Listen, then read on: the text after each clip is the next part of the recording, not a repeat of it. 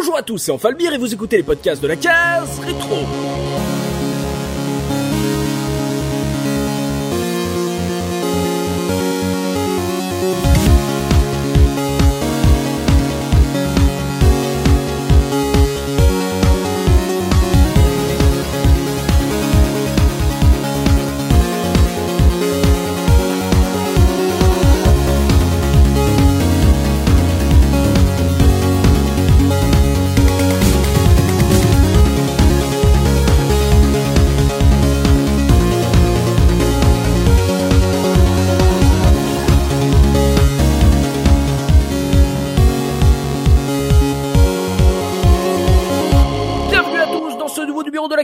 Votre podcast 100% rétro gaming. Et aujourd'hui, je suis accompagné de Soubi-kun. Comment ça va, Soubi? Salut tout le monde, ça va nickel. Également avec Tosmo. Comment ça va, Tosmo? Impeccable, un peu fatigué, mais euh, tout roule. C'est ça, il faut faire attention, on est au début de l'été, faisons attention à nos vieux avec les premières chaleurs.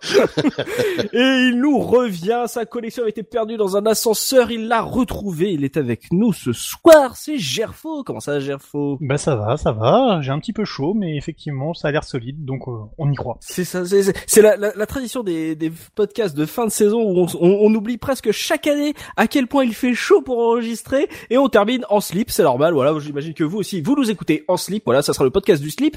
Et aujourd'hui, tous en slip, on va parler de Unreal Tournament, ce FPS édité par GT Interactive et développé par Epic Games en collaboration avec Digital Extremes. C'est sorti fin 99 sur PC, en 2000 sur PS2 et en 2001 sur Dreamcast. Je ne sais pas si j'aurai des consoleux avec moi ce soir, on verra. On va commencer voilà tout de suite avec ma question traditionnelle, histoire de vous situer par rapport à ce jeu. Quel a été votre tout premier contact avec Unreal Tournament? Et je vais commencer par Gerfo. Alors moi, ça a été une démo euh, qui a été présentée dans un PC jeu à l'époque, euh, qui présentait en fait la une map, euh, une map de, de, de Unreal avec avec des bots, Mhm. euh, tout simplement. Et en fait, j'ai j'ai vraiment vraiment beaucoup aimé l'ambiance du jeu. Bon voilà, moi à l'époque, il me restait pratiquais encore pas mal Doom. Ouais. J'avais pas eu l'occasion de goûter beaucoup à Quake et j'étais pas super fan du peu que j'en avais vu. D'accord. Et surtout, en fait, le, point qui a, vraiment culminé, c'est que ça, ça, a commencé à se mettre en place euh, pour moi. Et en fait, tout est parti euh, quand j'ai vu un cybercafé euh, pas loin du lycée qui proposait qui proposait ce jeu-là et j'y ai passé euh, j'y ai passé un peu de temps. C'est c'est clairement le jeu qui m'a fait découvrir le multi avec Diablo. Mhm. Voilà, c'est les deux les deux éléments qui ont fait ma, ma culture multijoueur euh, adolescente. euh. J'ai fragué et j'ai tué du monstre. Voilà, en gros, on peut résumer ma, mes, mes, mes années mes années lycée comme ça. Euh, c'est c'est un jeu qui, qui- enfin, j'ai à la fois une, une grande relation d'amour avec lui parce que je c'est un jeu qui a été très très marquant. Je- Enfin. ben, de, de beau- sur beaucoup de points de vue, je, je, je l'adore, Mhm. que ce soit euh, design, musique, bruitage, euh, bon souvenir de jeu. Et en même temps, euh, c'est celui qui, de- après, dans le futur, dans ses itérations futures, en fait, a amené beaucoup de déceptions, euh, notamment Unreal Tournament 3, dont je vais pas vraiment parler, mais qui est quand même euh, un truc où ça a été la, la grand, le grand schisme euh, console PC, puisque c'est l'époque de Gears of War, où Cliff est parti faire des jeux pour les consoles, et nous a fait un Gears of War Tournament euh, sur PC qui a eu euh, très très très très peu de succès à juste titre. Voilà. Donc c'est une licence que j'adore, mais qui qui m'a amené autant de bons souvenirs que quelques petites euh, pointes d'amertume. Voilà, on va le dire comme ça. Ah, d'accord, ouais, donc la licence que tu adores, en plus c'est c'est vrai que tu parles de cybercafé, et ça, ça fait aussi partie ouais de, de la sainte trinité, euh, Unreal Tournament, Diablo, euh, Counter Strike euh, dans les cybercafés pas loin des lycées. Ils étaient souvent les trois qui étaient déjà de base installés euh, sur les sur les ordis, donc effectivement il y a aussi toute cette époque de, de cybercafé euh, euh, d'étudiants. Donc euh, tu l'as découvert. Est-ce que tu connaissais euh, le premier Unreal ou pas du tout? Alors je les ai fait après. Euh, moi le premier Unreal, je suis pas super super fan, même s'il y avait une séquence qui m'avait un peu marqué, c'était le premier Scourge qui apparaissait dans un couloir. Euh, c'était assez assez étonnant. Par contre, j'aime beaucoup Unreal 2, Mhm. euh, Oui. The Awakening, qui est un qui était un qui est sorti à une époque où on a dit c'est un jeu c'est un Doom-like à papa, euh, c'est un peu vieillot et pourtant c'est un jeu extraordinaire, Mm. qui avait un, qui avait des, des, des éléments, bon, c'est très classique, mais un des meilleurs lance-grenades jamais inventés, un des meilleurs fusils sniper jamais inventés. Non, non, mais sérieusement, mais veux je l'ai aussi, c'est- hein, je c'est des, c'est des Unreal, c'est c'est quand même une, ça a été longtemps une simple démo technique, mais je pense quand même que les jeux Unreal avaient, avaient quelque chose de très particulier à une époque où dans la transition où avant d'arriver à Half-Life 2, Doom 3, euh, Far Cry, euh, on, Ouais. on a Unreal 2, tu vois, qui s'est posé au milieu, qui, qui faisait rien d'extraordinaire, mais qui était quand même super propre et super plaisant à jouer. mais Unreal 2, je l'ai pris en attendant Half-Life 2. Et euh, j'avais été euh, méga hypé, je l'avais fini, je l'avais dévoré, je te rejoins totalement sur celui-là. Je le trouve extraordinairement sous-coté aujourd'hui euh, par rapport au, au FPS de cette époque. C'est vrai que c'est un, un très bon cru ce, ce deuxième opus. J'ai jamais testé le 1, mais en tout cas le, le 2, j'en ai un,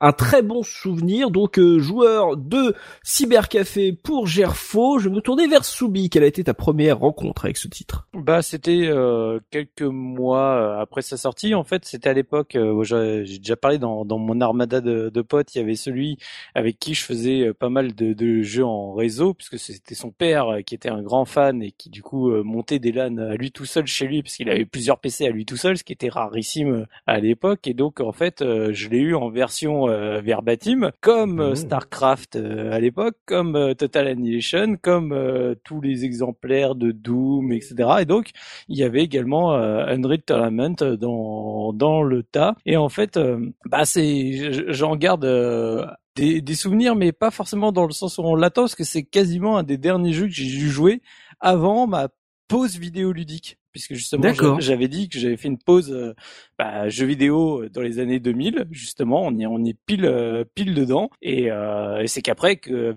avec la Dreamcast, finalement, après un an de, de pause où je suis revenu et là je j'ai ressombré, mais encore pire qu'avant. Mais en fait, Unreal Tournament est arrivé un peu à une période euh, justement où je commençais un peu à, à papillonner et à plus vraiment prendre de plaisir sur les jeux auxquels je jouais et notamment c'est avec ce jeu-là que je me suis rendu compte à quel point j'étais mauvais pour le multi, à quel point je rigolais un peu mais mais j'étais pas assez skillé pour prendre du plaisir de jeu et donc c'est là à ce moment-là que j'ai commencé à me détourner des jeux vidéo. Donc en fait, je vais en parler mais c'est pas que j'en parlerai en mal ou autre, c'est ou c'est juste que je suis pas un expert du jeu mais pour moi c'est un jeu qui est important dans le sens où il marque un peu un une un un, un La fin d'un trop-plein cycle. pour moi. Voilà la la fin de de quelque chose donc il fallait que voilà, il fallait que je fasse une pause à ce moment-là et je pense que j'ai eu une overdose de de multi-kill et d'overkill et il était temps que que j'arrête.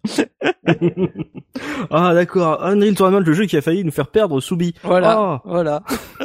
Merci à la Dreamcast de l'avoir fait revenir sur le droit chemin.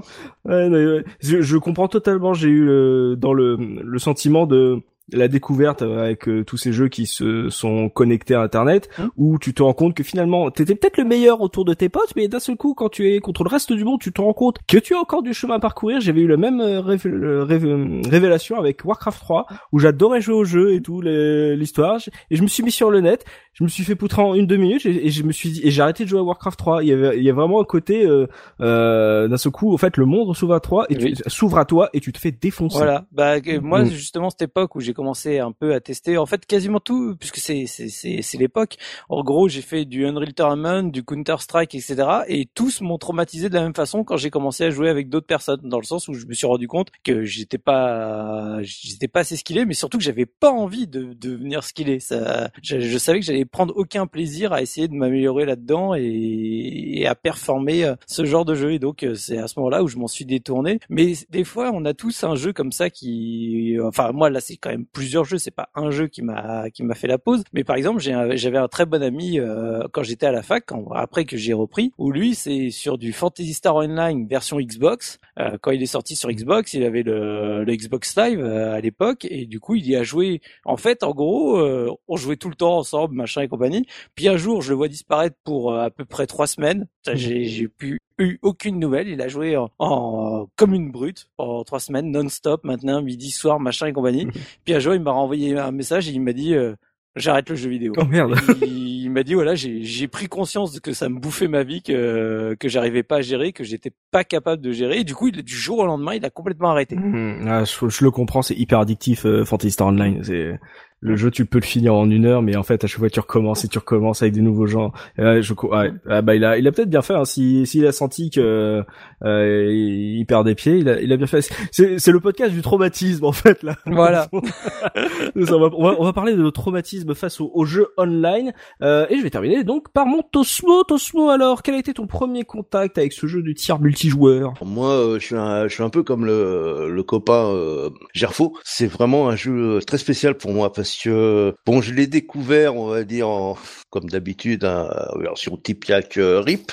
hein. Bon, je lance le jeu Oui. et là, je, je m'aperçois qu'en fait, c'est que, que le solo est très limité et en Mhm. fait, c'est du c'est c'est du multi. Mais on a accès aux serveurs, Mhm. à tous les serveurs. Donc je me lance euh, je me lance en en multi et là, ça a été la révélation pour moi. C'était c'était vraiment mon premier jeu online vraiment quoi. Ouais. J'avais fait déjà pas mal de LAN, etc. avec des potes, mais en online, ça a été vraiment mon premier jeu. Et euh, de là, je, je découvre qu'il y a les, qu'il y a euh, un service France Télécom qui s'appelle Goa, Ouais. qui ont des serveurs propriétaires et qui euh, ont. euh, Putain, avec Goa, le nom que tu viens de faire ressortir d'outre-tombe. Ah, la, la quatrième dimension, on y est là, on est revenu. hein. Ah oui, Et, hein, euh, oh là là. Euh, je, te cache pas que le nom me dit plus, plus rien. C'est le, le Ouais. terme me dit quelque chose, mais je vois pas ce que c'est en fait. En fait, c'était tu te c'était une plateforme, tu te tu te loguais dessus, c'était totalement gratuit et en fait, tu avais euh, des serveurs pour plein de jeux. Euh, tu avais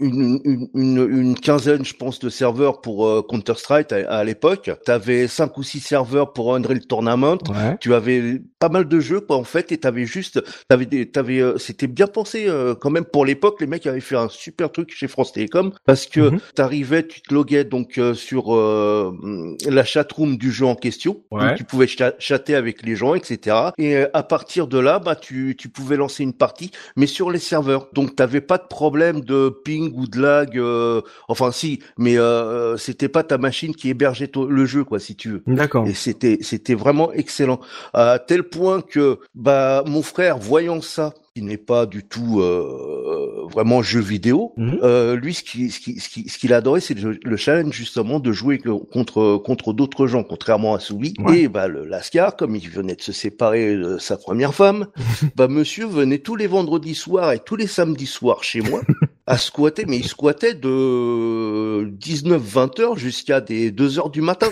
sur mon PC euh, à, à, Unreal Tournament. De temps en temps, il se faisait un petit euh, chat sur euh, MIRC pour ceux qui connaissent encore, euh, où il se faisait bannir euh, allègrement mon PC parce que il, faisait vraiment le con. Bon, je m'en foutais, moi, je l'utilisais pas, mais il faisait bannir souvent. Et puis il reprenait Unreal Tournament et tout. Et euh, pour la dernière petite anecdote, c'est euh, Ouais. quand même le, le c'est le premier jeu qui m'a fait changer euh, de carte graphique, qui m'a fait changer de hardware. D'accord. Qu'à l'époque, là à l'époque j'avais une ATI euh, Rage 128, un truc comme ça. Mhm. Et euh, donc euh, j'ai acheté euh, une euh, TNT2 Ultra de chez Nvidia. Ah, les TNT2. Ah, Ah, ouais, la bonne génération de cartes. On en a eu une aussi à la maison. Et donc, cool. euh, bah, et ça change du tout au tout le jeu. Et plus tard, mon, mon frère finalement, il s'est acheté un PC hein, quand même. hein, que, euh, ça allait bien. Ma femme a commencé à en avoir un peu marre quand même. Elle a compris que c'était foutu pour l'avenir. hein. Donc il s'est quand même euh, comment dire, acheté un PC et lui il est tombé sur euh, les premières générations de GeForce Mhm. Et franchement le, moi j'étais dégoûté parce que il y avait des trucs qu'il n'y avait pas sur mon comment dire sur mon jeu. Mhm. Par exemple, euh, le décor euh, sur la map euh, Face, si ça parle à Gerfo, tu avais euh, une lune plus des étoiles, des trucs comme ça, alors que sur ma TNT2, il y avait pas. L'affichage de la Skybox, c'était qui changeait en fonction de la puissance de ta carte graphique. Ouais, Ouais, c'était c'était cool ça. C'était un truc de fou, quoi. Enfin voilà, et, euh, et j'ai retourné le jeu et euh, j'ai plein, plein, plein, plein de souvenirs online euh, dont on parlera, je pense, plus tard. D'ailleurs, j'ai joué il y a pas très longtemps avec deux copains de, de Twitter là, et Ouais. ça tient encore le, le, le coup. Hein. On a joué Ouais, il me avec semble que euh, ouais. Liemer et Totti, et franchement, euh, Ouais, en plus la, la communauté de toute façon est euh, toujours très présente Ah euh, sur le jeu hein, et puis Je euh, pense que le 2004 a quand même plus de succès parce que ça reste le, le plus vrai. complet et le plus modé. Enfin, personnellement, moi, c'est mon préféré aussi. Mais c'est euh, celui que j'ai eu. Ouais. Ouais, c'est vrai que mais en, mais en tout cas on voit que la, de toute façon euh, Epic euh, ils sont vraiment sympas avec leur communauté, ils les laissent euh, faire pas mal de trucs. C'est vrai, ils les laissent le- ah bah, développer le reboot. nouveau, Unreal ça. et tout, ils sont vraiment cool, quoi. C'est sympa, quoi. Genre, vraiment, Non mais vous voulez euh, le jeu de vos rêves, mais- bon bah faites-le. Non mais pas. juste un petit truc pour euh, Oui, pour euh, pour euh, pour justement Epix. Euh, c'est quand j'ai eu une euh, une une PS3, Ouais. j'ai vu qu'il y avait euh, UT3 dessus, un truc comme euh, bon, je l'ai acheté en occasion, vraiment une bouchée de pain. Bon, il y Mhm. avait personne sur les serveurs, mais ce qui est marrant, c'est que le jeu te proposait de mettre des maps à toi, enfin, des maps custom. Euh, toutes les maps pack euh, étaient gratuites, tu payais rien Mhm. quoi en fait. Et en plus, tu pouvais jouer clavier souris sur la PS3. Ah ouais. Ouais. Ah, c'est Ouais, ouais. cool. T'avais des serveurs d'ailleurs qui étaient dédiés ou, euh, ou clavier ou manette ou euh, les deux. Hmm. Mais bon, et, et là, mais- Gerfo hésite à te dire, c'est dommage que le jeu était pourri parce que. Mais- J'ai- j'ai- j'ai- tu, tu remarqueras que j'ai pas osé me lancer, hein, Non, mais j'avais j'avais tellement de manières de troller. de, de toute façon, euh, j'y ai joué très très peu parce que bah il y avait euh, personne sur les serveurs. Ah oui, le, le jeu, Ouais. c'était hyper rapidement, il était dans les bacs d'occasion, euh, Mm. UT3. hein. C'est Euh, le, le jeu multijoueur euh, où tu joues en solo sur la map. Il faut dire tout le monde tout le monde était traumatisé de l'expérience crossplay de Shadowrun, euh, donc euh, là c'était c'était foutu quoi. Hein. Je, je sais pas si vous l'avez connu celui-là aussi, mais euh, c'était c'était sorti sur Xbox et sur PC et c'était le premier euh, jeu crossplay euh, Windows Game Live et justement tout le monde râlait sur console parce que les joueurs PC arrivaient avec leur manette et le- leur euh, clavier et leur souris et les gars sur Xbox avec les manettes ils arrivaient pas à te... donc ils avaient fait faire des dégradations de de, de visée c'était horrible et du coup le jeu est fini dans les oubliettes Des En l'espace de deux mois, dégradations de visée. Tu sais, c'est où vous visez trop bien avec le clavier souris. on mais mais c'était exactement ça en fait ils avaient fait un cône des ils moufles, les mecs. ils, ils avaient fait un cône, un cône de spray qui, euh, en fait, tu pointais un endroit avec ta souris, mais t'avais euh, 5 à 10% de variation, de déviation automatique pour pour empêcher que les, les gars soient trop forts face aux mecs qui jouaient à, au- à la manette, quoi. C'est- Alors qu'aujourd'hui, Epic avec Fortnite, c'est euh, c'est open bar. C'est vous voulez jouer euh, téléphone contre PC, pas de problème, les gars, y a pas de souci. Faites-vous plaisir. Switch, Switch, hein, c'est très important. Exactement. Vous voulez jouer sur PS3 Non, euh, sur PS4 Non, désolé. Attends, peut-être pas déconner. Euh, bon, bah voilà, on voit qu'il y a ça, ça fait remonter pas mal de, de souvenirs chez vous. On a entendu des vieux, des vieux dos à la France Télécom là, euh, qui propose euh, des services euh, comme ça euh, totalement gratuitement. Pourquoi pas C'était toute une bonne époque et donc euh, voilà, ça rappelle euh, des souvenirs de, de LAN et de euh, cybercafé. On va pouvoir se remettre dans le contexte de la sortie euh, du jeu avec la une du mois et c'est un caseur qui n'est pas parmi nous ce soir qui va s'en occuper, qui va nous dire de quoi parlait l'actu gaming à la sortie de Unreal Tournament puisque c'est Punky qui va se charger de la une du mois. Punky, on t'écoute. Salut tout le monde, alors pour cette une du mois, je vous ai choisi une une de console plus, donc la une de décembre 99, hein, date de sortie d'Unreal Tournament 99, c'est dans le nom. Alors euh, pour cette une, euh, on se retrouve avec un magnifique artwork en 3D de Crash Team Racing avec un petit sous-titre ça roule pour Crash. Euh, voilà, donc bah Crash Team Racing, on en a fait tout un podcast, euh, c'était très bien d'ailleurs. Je vous invite à l'écouter. Alors sinon, autre titre, autre podcast qu'on a enregistré puisque euh, on nous présente aussi Soul Calibur sur Dreamcast, Soul Calibur chaud les marrons, encore plus de melons avec euh, Tomb Raider 4. Merci du jeu de mots euh, scabreux voire douteux. Et enfin, euh, Donkey Kong 64, 20 ans et toutes ces bananes. Euh, voilà, une une évidemment dans le goût et la finesse. Alors ce qui est quand même cool euh, avec cette une, c'est que euh, on a en cadox exclusif le calendrier euh, de FF9, calendrier 2000. Attention, hein, pour se bien se préparer au nouveau millénaire le nouveau millet, millet millénaire. Et puis enfin en bas on a un tout petit bandeau avec deux screenshots minuscules, alors on arrive à peine à reconnaître ce que c'est, j'ai l'impression qu'il y a un jeu de voiture et l'autre je ne sais pas trop, mais tout ce qui est sûr c'est que c'est jamais vu à la télé, c'est sûr qu'avec cette taille-là, il faudra une toute petite télé. Si vous savez, euh, que, si vous arrivez à reconnaître quels sont les jeux sur ces deux screenshots minuscules, eh bien, euh, vous avez euh, gagné le droit de vous la péter euh, dans les commentaires euh, du podcast sur la case rétro.fr. Et bah maintenant on va jeter un œil au dos de la boîte du jeu avec le pitch, histoire de voir comment on nous avait vendu ce jeu à l'époque. On a pu voir que Tosmo avait été un peu surpris de voir qu'il n'y avait pas de, de mode solo. Euh, bah Gerfo, voilà, qu'est-ce qu'il nous avait mis derrière la boîte euh, Epic? Et ben justement, il nous parle pas, euh, il nous parle beaucoup du mode solo et du mode multi parce qu'en fait, c'est un jeu qui a été vendu euh, sur sur cette double expérience. Donc je vais vous lire. Alors, la, la couverture, la quatrième de couverture de la boîte est assez longue, donc je vais pas vous faire le, le détail complet. Mhm. Mais donc la première phrase est marquée en gros euh, tout en haut, c'est gravissez les échelons de la gloire en affrontant les meilleurs guerriers au monde.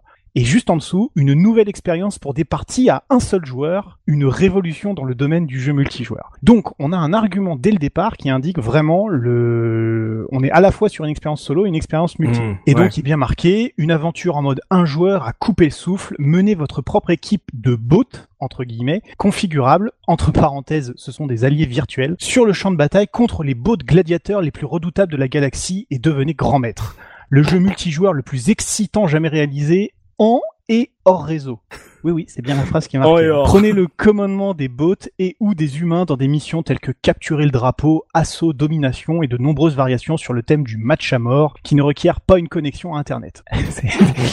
C'est- quand même... euh, C'est le, le vendeur le vendeur du siècle. Le mec il arrive à te rendre excitant le fait de jouer avec des bots. Alors après, ça vient un peu de la genèse. Je sais pas si on en reparlera peut-être un petit peu après, mais en fait, au début, Unreal Tournament, c'était plutôt pensé comme un, un add-on de Unreal, et c'est Oui, une oui. fois qu'ils se sont rendus compte qu'il y avait beaucoup trop de variations pour le multi qu'ils se sont dit, il faut qu'on sorte le, le jeu à Ils part. te disent quoi en et hors réseau. Déjà j'adore cette euh, cette punchline. Donc euh, c'est enfin je sais pas aujourd'hui c'est un truc un peu plus euh, conventionnel. Je veux dire on a eu des Battlefield 1942 qui étaient également là-dedans. Il y a eu Quake 3 Arena. Euh, juste c'est vraiment une question que je me posais euh, comme on s'est évoqué directement dans le pitch, je vous la pose tout de suite. Euh, le fait qu'on vous dise en fait il y a pas vraiment de mode histoire et de d'aventure etc. euh, et que c'est vraiment centré sur le multi, même il y a un mode offline. Pour vous, c'était surprenant, effrayant Comment vous l'avez pris ça, Soubi? Ah bah je l'ai pas pris euh, tout court puisque sur le verbatim c'était pas écrit hein, donc euh, Ouais, mais le- moi le- j'ai mis le, le CD sûr. dans le PC, j'ai lancé euh, voilà euh, tu sais euh, practice ou machin enfin je sais plus que c'est quoi le C'est practi- c'est practice, il me semble. non, mais practice, je crois que c'est pour choisir vraiment tous les modes. euh, Tu sais, tu, tu dis voilà, je prends tel mode, telle map, etc. Mais t'as le le mode solo, je sais plus comment il est appelé. euh, C'est tournament, enfin c'est le c'est le tournoi. c'est quoi. tournament, voilà. c'est le tournoi. C'est c'est la première ligne, tu lances et tu vois que t'es balancé dans le jeu euh, contre des bots, quoi.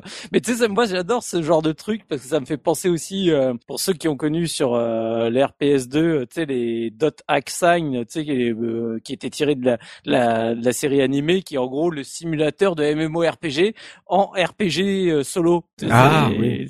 j'adore ce genre de concept comme euh, actuellement Sword Art Online en fait. Le, le truc c'est venez faire comme si tu jouais à un MMORPG mais sans sans connexion internet sans rien. C'est un RPG normal. Et j'a- j'adore ce genre de Du coup, je délire tu te dis ça sent le truc super bancal dès le départ quand même. Mais moi, je, je vais peut-être être le seul à le défendre du coup ce solo parce que honnêtement, euh, la démo, je. ah mais je lui en dis pas du mal. C'est juste que quand enfin me demande comment je l'ai perçu à l'époque euh, euh, voilà quoi Ouais, moi, moi, moi, j'aime bien ce justement ce côté-là. euh, Enfin, je veux dire, on, on- on est, c'est sûr et certain que c'est pas comme ça qu'il faut jouer au jeu. Enfin, le, le mode multi est clairement. euh, et au final plus- c'est comme ça que j'ai le plus joué parce que c'est comme ça que je me suis pris le moins de aussi, C'est ça, voilà. Après, mais il y a un vrai plaisir, no- notamment parce qu'il y a énormément de niveaux de difficulté, que c'est assez paramétrable et que c'est, tu peux trouver une expérience assez, assez fun.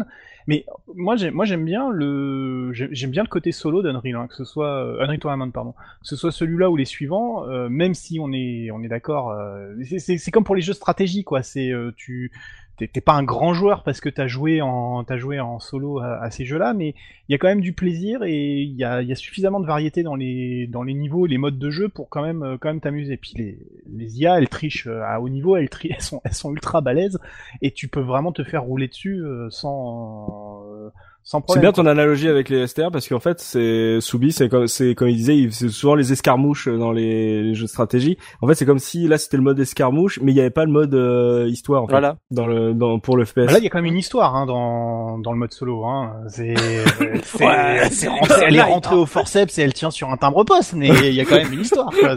Oh, il est gentil. To- Tosmo, t'en avais pensé quoi justement qui, euh, qui te mettent pas d'histoire vraiment comme ça? Moi, j'étais un petit peu comme le, le copain euh, Soubi, puisque je l'ai eu sur un petit un petit Juarez friendly, quoi. Mais euh, euh, donc, en ayant très très très rapidement euh, goûté au mode euh, euh, online, euh, franchement, le, le solo, mais c'est- je trouvais ça fat parce que c'était vraiment la première fois où je me disais, ouais, je je, je suis en train de baffer des Américains ou euh, des Italiens. J'aimais bien aller jouer sur les serveurs italiens d'ailleurs. Euh, Cette révélation vrai. nulle part. non, non, parce, non, parce qu'il y avait, des- il y a, non, non, mais il y avait un vrai niveau. J'ai j'ai trouvé qu'il y avait un vrai niveau et, euh, Oui. et, euh, et les pings étaient très très bon, était très très bon euh, de, de, de par chez moi. D'ailleurs, euh, je précise que euh, moi je n'ai jamais eu le net par RTC. J'ai tout de suite commencé par câble. D'accord. Donc, bah effectivement, j'avais une connexion assez confortable et ça faisait quand même la différence à l'époque sur pas mal tu de choses. Tu m'étonnes. on, on, en reparlera quand même. on en parlera. On parce un que peu franchement, il y avait des mecs en RTC, je peux te dire. enfin, bref. Mais donc moi, j'ai trouvé le mode solo. Bah, je suis très fade et je suis resté. Euh, j'ai dû quoi jouer. Euh, deux heures dessus, même pas quoi, ça m'a sous vite. Ok, bon bah ça va pas, ça vous a finalement même si euh, certains n'y ont pas trop joué, ça vous a pas choqué plus que ça. On va pouvoir se lancer dans le gros du débat, parler justement de l'univers, dans quel univers va se dérouler ce jeu. Voilà un peu le l'ambiance qui s'installe dans ce FPS. On va se lancer dans le gros du débat et on se retrouve tout de suite après ça.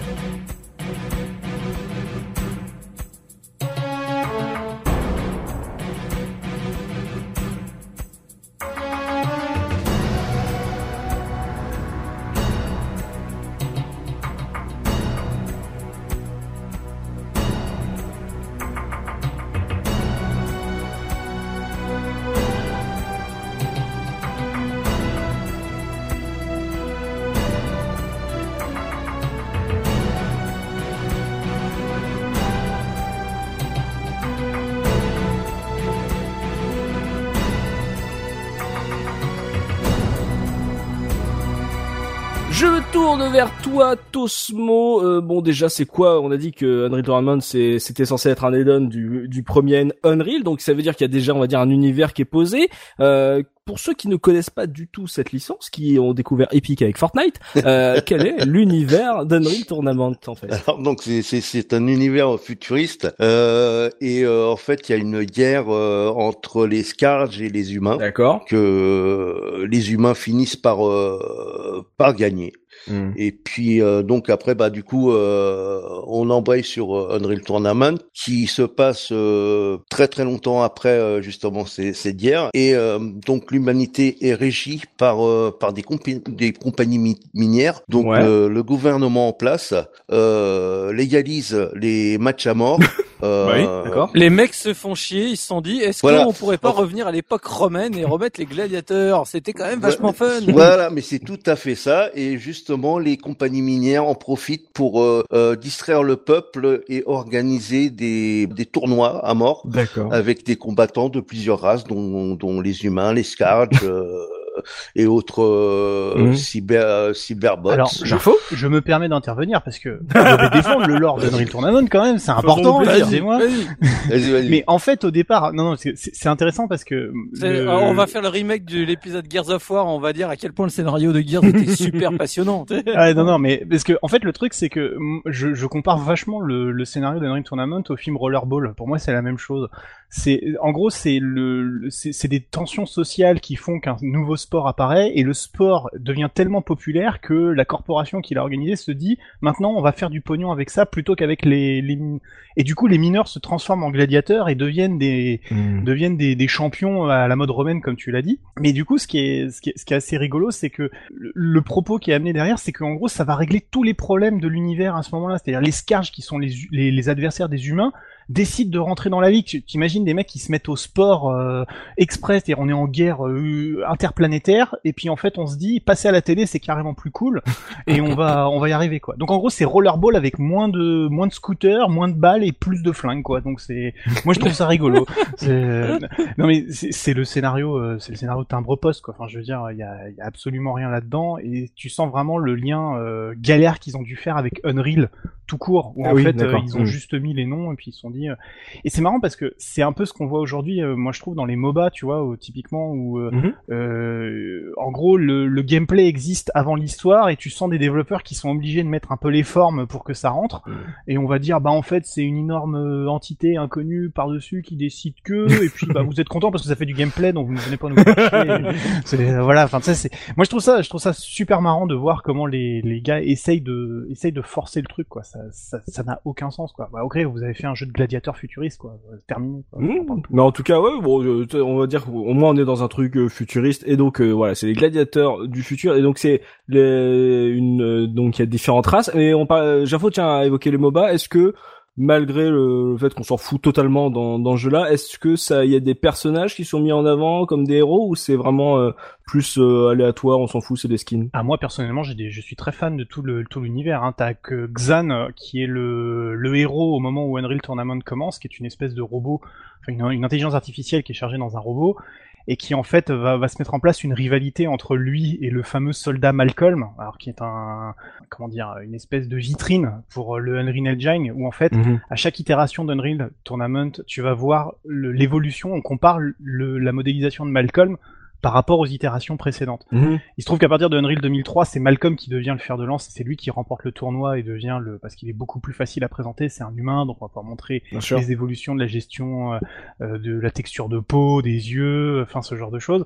Et donc en fait, comme d'habitude chez, chez Unreal, ce ne sont que des vitrines technologiques et euh, ce sont que des prétextes pour jouer sur la lumière, sur les effets de, les effets de style, Mhm. euh, etc.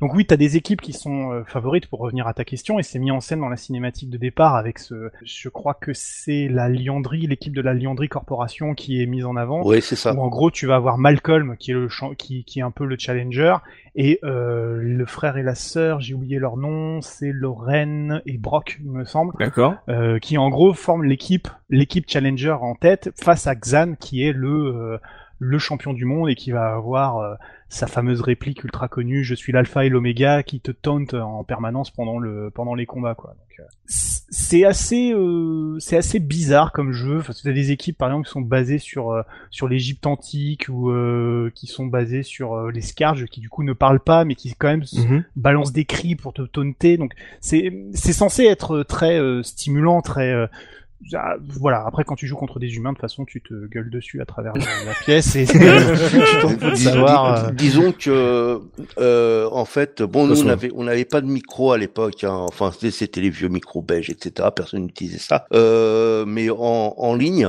euh, tu peux euh, binder euh, plusieurs taunts en fait. Et donc tu peux, tu peux, euh, quand tu tues un mec, tu peux euh, déclencher tel taunt D'accord. comme tu veux.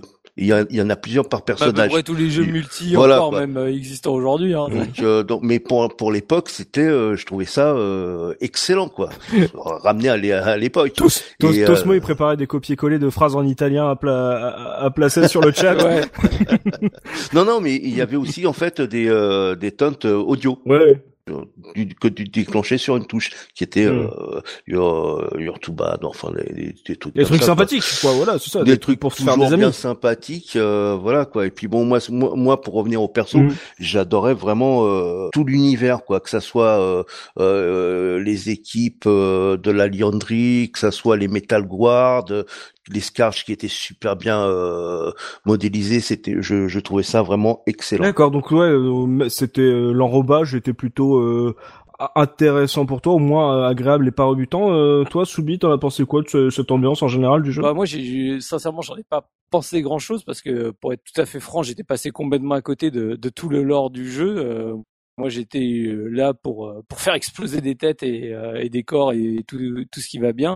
Euh, j'ai pratiqué majoritairement le multi c'est vrai qu'en gros, à part pour moi, c'était juste des skins différents, quoi. Les, les différents euh, personnes que je croisais, j'avais absolument pas envie de m'intéresser à l'univers, de savoir euh, est-ce que du coup il y avait un background derrière euh, ces éventuels personnages colorés que je voyais en face de moi, quoi. Ouais, bien sûr, mais euh, en termes de, on va dire de, que ça soit le, la présentation des niveaux et tout, on va dire l'ambiance. Je débat un peu sur l'esthétique, mais euh, on va dire euh, la présentation, le set, pour toi, c'était vraiment euh, passe-partout. Enfin, c'est-à-dire que ça aurait pu être n'importe quel autre skin, ça t'aurait pas dérangé en fait. Oui, exactement. Parce que c'est vrai que j'ai- moi qui ai euh, joué à pas mal de jeux dans ce genre-là, c'est vrai que Unreal Tournament, j'ai- enfin après je- j'aurais les mêmes critiques à faire sur les Gears of War. C'est vraiment il y a un côté design que, qui me parle pas du tout euh, dans la, la mise en place. Je trouve ça beauf. Euh, voilà, Bou- bourrino c'est un peu un peu gratos. Euh, Gears encore évidemment beaucoup plus que que Unreal, mais c'est vrai que d'apprendre qu'il y avait euh, qu'ils avaient quand même pensé à mettre un petit set, moi ça me fait penser à ce qu'on voit euh, ce que les jeunes découvrent aujourd'hui avec Fortnite ou même si c'est du Battle Royale, euh, tous les mois en fait il y a des, des petites euh, touches qui sont ajoutées dans les niveaux et qui créent on va dire une sorte de narration pour que les gosses adorent. Et en fait je, je découvre qu'ils faisaient déjà ça sur Unreal Tournament en petite touche quand même. On met on met un peu de background comme ça si t'as envie de regarder, bah euh, jette-y un œil, ça pourrait t'amuser. Si tu t'en fous, bah tu t'en fous et, et tu pourras juste kiffer le jeu. Je trouve ça, je, vois, je trouve ça intéressant de voir que dès 99, il, il le faisait chez Epic. Mm. Après, tu, tu regardes, tu regardes l'historique. Euh, le jeu juste avant d'Epic, c'est Judge Jack Rabbit. C'est un jeu sur lequel ils ont balancé toute la palette de couleurs criardes. Oui. Euh, où vraiment, euh, c'est pas un mauvais jeu en soi, mais c'est quand même assez euh, immonde en termes de, de couleurs. Et là, ils reviennent à un truc un peu plus gritty, un peu plus euh, euh, adulte. euh, Enfin, Mhm. moi, moi, j'aime bien, j'aime vraiment bien cette ambiance parce qu'on est, on est typiquement dans les, le, la gamme de jeux très mature qui, bon, comme pour un adolescent, hein, je, je dis pas que c'est un parangon de, de sérieux ce- cette licence, mais c'est là où je suis pas d'accord par rapport à ce qui, est- ce qui est fait par rapport à Gears of War parce que vraiment, euh, euh, Unreal 3, tu sens que Gears of War a influencé à mort le design, alors qu'en fait, il est encore, euh, il est très épuré Unreal 3. On est quand même sur des jeux, euh, que ce soit celui-là ou Quake 3, où c'est la lisibilité et le gameplay qui, qui vraiment euh, prime. Mhm. Euh, il est très peu texturé, il y a, il y a, les, couleurs sont assez tranchées. Et c'est juste la vitesse de jeu qui compte, quoi. Et c'est ça qui est, c'est ça qui est important. Donc, euh, je, je suis d'accord que euh, vu de loin, ça, ça fait un peu passe-partout, mais faut pas oublier qu'on est quand même dans des époques où le, le les vrais moteurs 3D sont encore euh, tout jeunes, quoi. Enfin, on a, on n'a pas de, on n'a pas de, de, de référence, euh, de modélisation, de vision euh, 360 degrés et, Mm. et de vitesse de jeu, alors que les, les machines, on a du mal à les mettre à jour tous les ans. Euh, ça coûtait ultra cher. Enfin, moi, je trouve que c'est un, c'est un choix qui est vraiment euh, malin, quoi. Et c'est pour ça que ça a eu du succès aussi, quoi. C'est que c'est, c'est lisible. Euh, Oui, bien sûr, c'est pas le, c'est pas la, c'est pas la finesse incarnée, on est bien d'accord, mais, euh, mais pas plus que Gears of War, quoi. Même voilà, temps, Finesse et Gears of War associés dans la même phrase, c'est un peu compliqué quand même. Non mais Just Jack Rabbit c'était pas un jeu fin non plus quoi. Je veux dire c'est un Sonic avec des flingues donc Mhm. euh, je veux dire euh, voilà c'est Bizinski c'est pas un mec qui, qui fait des choses euh, des choses intelligentes quoi. C'est pas nouveau quoi. il Non, mais- invente Lanzor. Ah non oui. c'est ça, il a inventé le Lanzor. C'est la meilleure invention du C'est ça, monde. le changement de parcours et le Lanzor. Mais c'est vrai que tu as, raison de, ouais, de, de noter ce point. C'est vrai que, euh, avec le maintenant, on a peut-être une image un peu faussée d'Unreal Tournament parce que le 3 a fait peut-être beaucoup de mal et c'est vrai qu'à l'époque, c'était peut-être un peu plus épuré, un peu moins, euh, euh, un peu moins euh, armure rouillée avec des gros bras et des grosses voix. C'est vrai que c'était un, un peu un autre univers. Bon, on voit qu'ils en ont mis un quand même, un univers, un petit background comme ça, si vous avez envie de grignoter euh, dans le jeu, euh, si vous, voilà, si vous faites chier, si vous avez envie de lire le manuel. Euh, voilà. On est sur un FPS multi, on va directement euh, rentrer euh, dans le gameplay, toujours avec euh, toi, Tosmo. Oui. Euh, le, le gameplay du jeu, donc Unreal Tournament, c'est du FPS, ok. Maintenant, ça devient un terme fourre-tout. À cette époque, déjà, euh, le, le FPS, on est plus, on- j'imagine qu'on devait dire qu'encore que c'était un Doom-like euh, à l'époque. On non, parle de euh, je pense qu'on disait plutôt On- Quake-like. Hein. Quake, Quake-like, Quake, Quake-like, Quake, tout à fait, justement. ouais. Bah oui, parce que on était Quake est parti déjà sur sorti. Quake-like. donc, Ouais, ok. On était parti sur du Quake-like. J'ai jamais dit Quake-like de ma vie, moi. Je suis passé de FPS, de, je suis passé de Doom-like à, à FPS. Ouais, c'est parce que tu jouais Half-Life 2. qu'à Quake. Je joue, oui. T'avais pas besoin de dire Quake-like. je joue à Quake. Effectivement, voilà, c'est la révélation. Donc, euh, on a dit, on a vu qu'il y avait un peu de solo, enfin, du offline, euh, mais donc c'était principalement un jeu multi. Donc, quelles sont les bases de son gameplay, Tosmo, histoire qu'on qu'on comprenne un peu euh, dans quel style de jeu on se, on se trouve? Alors euh, déjà donc c'est un FPS euh, Quake-like en, en arène. Donc Ouais. c'est un Quake 3 Arena-like. Ah non, ça c'est pas possible. Ils sont sortis presque en même temps. Donc, euh, Voilà, je Quake sais, 3 je Arena. sais, c'était le troll du... Ouais ouais ils sont sortis euh, sor- sortis pareil. Donc bah justement on a des, des arènes plus ou moins grandes, beaucoup plus grandes que celles de de, de Quake on va dire entre guillemets. Mhm. Et puis bah le but t'as plusieurs euh, modes de jeu. Tu as le match à mort, le deathmatch, qui est donc euh, La base. la base qui est tout le monde contre tout le monde. Le but est de faire euh, 30 kills de base. Après c'est variable par rapport au serveur etc. Mais euh, faut tuer 30 personnes euh, en mourant le moins possible. Le premier à 30 G- gagne. Généralement, euh, 30 fois le même noob. Voilà, 30 Euh, fois le même noob, qui est toujours en, en- Qui est toujours moi. qui est toujours qui est toujours toi en train d'essayer de récupérer le lance le lance je, je, je viens de comprendre un truc, je comprends pourquoi je Oui. me faisais défoncer, parce que comme j'étais le noob de la partie, en fait, tous les autres se disaient c'est avec lui qu'on va se faire des points faciles, Ouais, tout le monde se jetait sur moi. C'est ça. C'est c'est- c'est un peu, tu sais, c'est un peu comme le euh, la zone de loot. Tu vois, tu, tu es le, le loot de point de kill. Tu vois, c'est genre.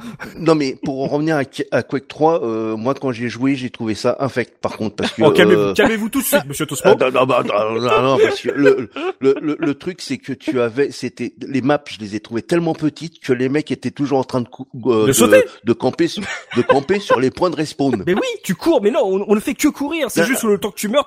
Tu nous as pas euh, vu faire y en deux fois avait, le tour. couraient De... pas. Oui, mais parce que Ah tu non, meurs. Nous, on fait deux fois le tour de la carte. des- Bam, tu prends, un... tu prends une roquette. Ah non, on il y a des mecs qui couraient pas, hein, je te le dis. Hein. Moi, c'est euh, respawn, euh, je me, fais- je- j'ai dû me faire tuer dix fois sur le même point de respawn. Je, je tiens à rappeler que en, en pré-podcast, on a dit qu'on faisait pas la guerre. quand il y a trois c'est ça. fois Oui, oui, oui, oui, c'est vrai. Oh là là. Ça, le mec il balance déjà des scuds. D'ailleurs, juste pour préciser, histoire qu'on ait les dates, Unreal Tournament, donc c'est euh, le 30 novembre 99, Quake 3 Arena c'est le 2 décembre 99. Donc Mm. c'est vraiment des jeux qui Donc, sont sortis vraiment à touche-touche et qui avaient, on va dire, la même philosophie avec des, on va dire une, euh, un, un gameplay différent, mais en tout cas c'était euh, le lancement du du, euh, du gros FPS euh, multi qu'on connaît. En tout cas, c'est la confrontation de ces deux séries. Voilà.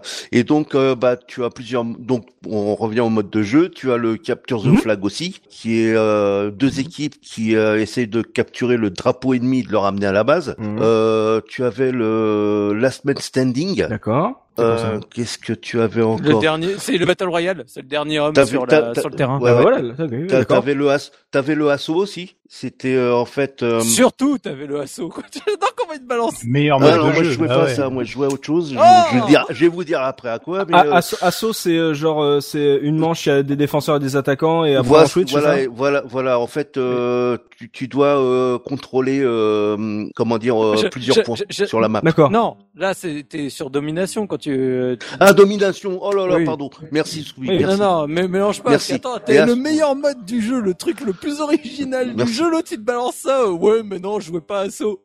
Non, non, non, je- mais je jouais pas à assaut, hein, je t'assure, je jouais pas à assaut. Bah, franchement, moi j'ai. C'est bien dommage, hein. C'était le truc qui me faisait le plus Non, délirer non, sur le jeu. Quoi. Non, non, moi je, je jouais en fait, je jouais en en dé- en deathmatch euh, avec En le- team deathmatch. euh, en team deathmatch avec le Mutator euh, Instagib. Instagib, bah oui, c'était le meilleur Ça, celui-là. moi Bah j'étais oui. un joueur d'Instagib. Je D'accord. jouais Mais quasiment euh, qu'à ça. Jafo, c'est quoi Asso? Alors Asso en fait c'est des maps euh, c'est des maps à objectif en gros où tu vas tu vas devoir progresser avec une une team en attaque et une team en défense Mhm. Euh, et on va tourner à la fin de la rotation et c'est sur euh, une période de deux euh, de deux rotations qu'on va déterminer celui qui est allé plus vite qui va marquer le, le, t'as- vraiment le côté timer, c'est un time attack quoi. C'est C'est ça. C'est tu tu- commences par faire une, par faire une team commence par par jouer les attaquants, les défenseurs doivent les empêcher de, de tout accomplir et puis après on inverse. Et c'est ce- celui qui s'en sort le mieux qui qui va gagner. Mhm. C'est c'est un c'est un mode de jeu qui a été extrêmement populaire parce qu'en fait euh, bon déjà euh, il met en place euh, des stratégies euh, on va dire un peu scénarisées, c'est-à-dire que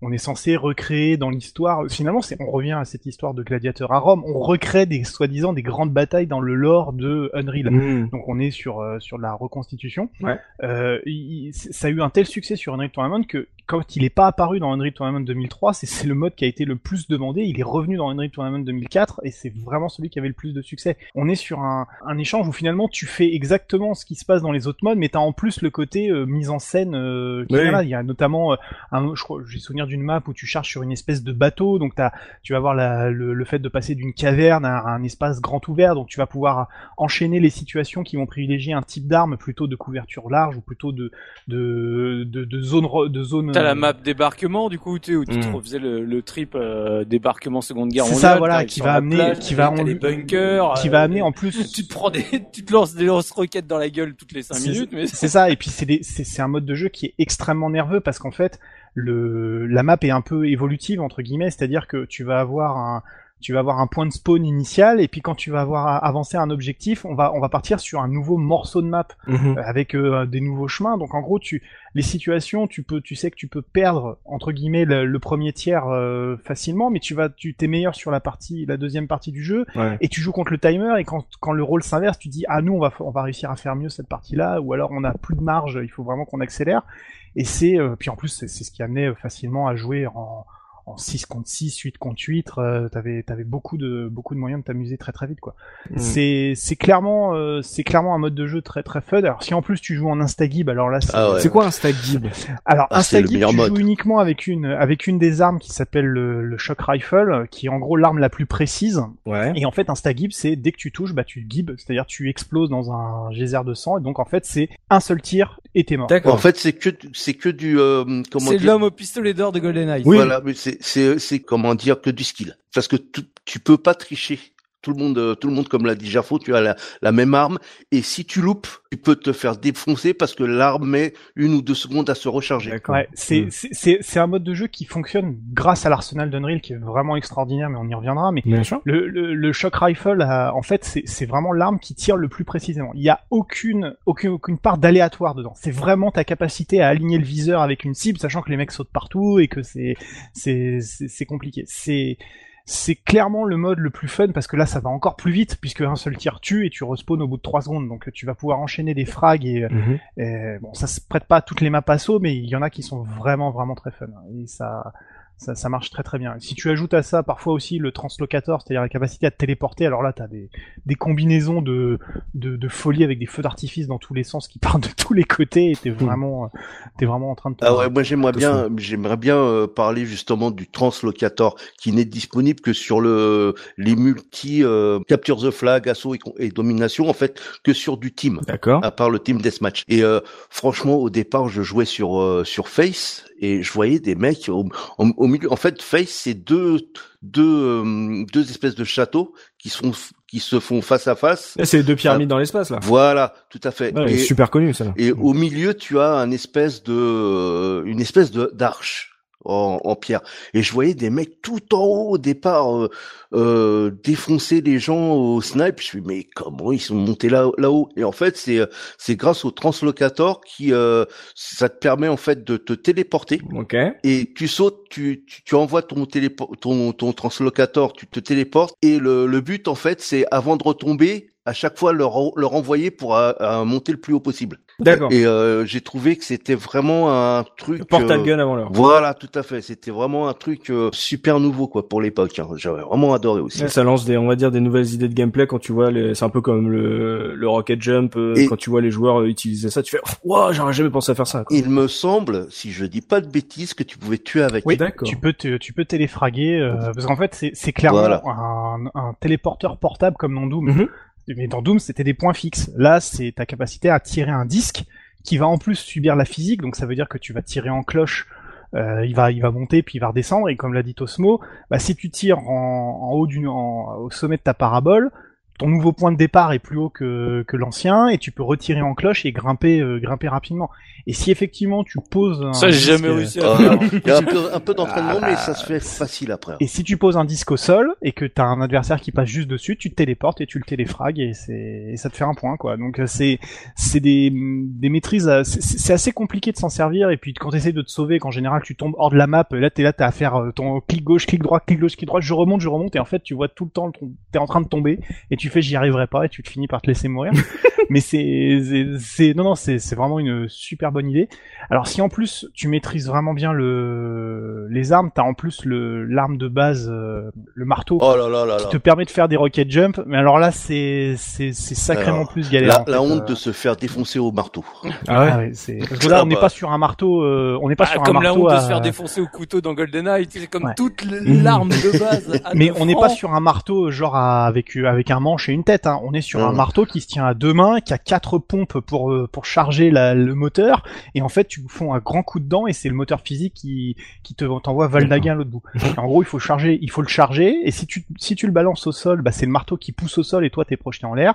Et si tu tapes sur un ennemi, tu lui infliges euh, assez de dégâts pour tuer presque n'importe qui. Mhm. Donc c'est c'est vraiment le l'arme de contact pour le pour le kill de la honte euh, que tu réserves en général. Tu te mets dans un coin, tu sais, à un angle, tu t'accroupis, t'attends qu'il y en ait un qui court devant et bam, tu le balances dans le mur et tu fais.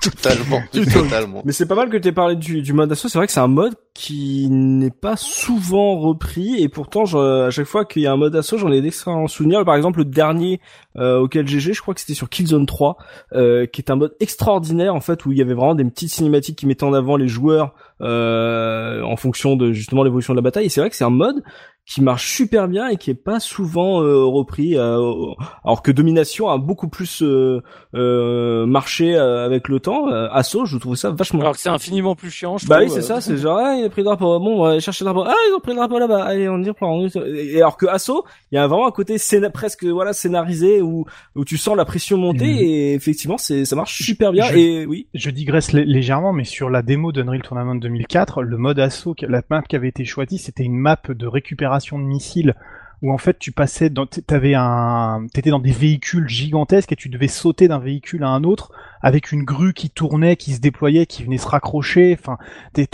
c'est des, c'est les, c'est des, des, modes de jeu qui sont propices à, de, à du, du grotesque presque, tu vois, en termes de, de grandeur et de n'importe quoi. Dans, dans Unreal Tournament, le premier, ça reste un petit peu limité, même si débarquement, effectivement, comme l'a dit Souillet, est une, est une map assez mythique.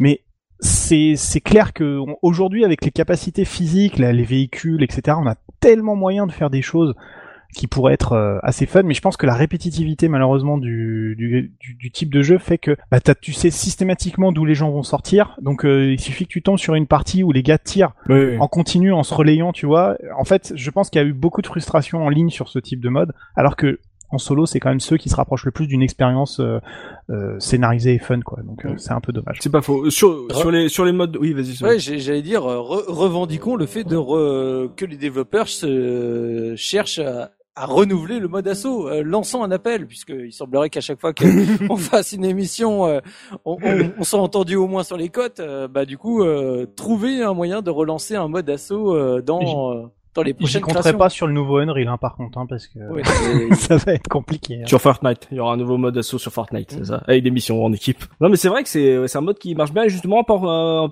en parlant des modes, euh, on voit qu'il y en avait quand même pas mal, euh, qu'il y avait vraiment euh, pas mal de, de, variétés et tout. Euh, euh, vous, vous aviez vos, vos, petits préférés ou vous vous piochiez un peu dans tout Soubi, toi, est-ce que tu avais euh, tes modes fétiches et d'autres que tu n'as jamais lancé, par exemple? Bah, Moi, j'ai dit mon fétiche était Assaut, c'était celui que je trouvais le plus intéressant, en tout cas. Après, je faisais aussi beaucoup de deathmatch parce que je pense que tout le monde faisait. tu sais, c'est le mode de base, quoi. Tu commences.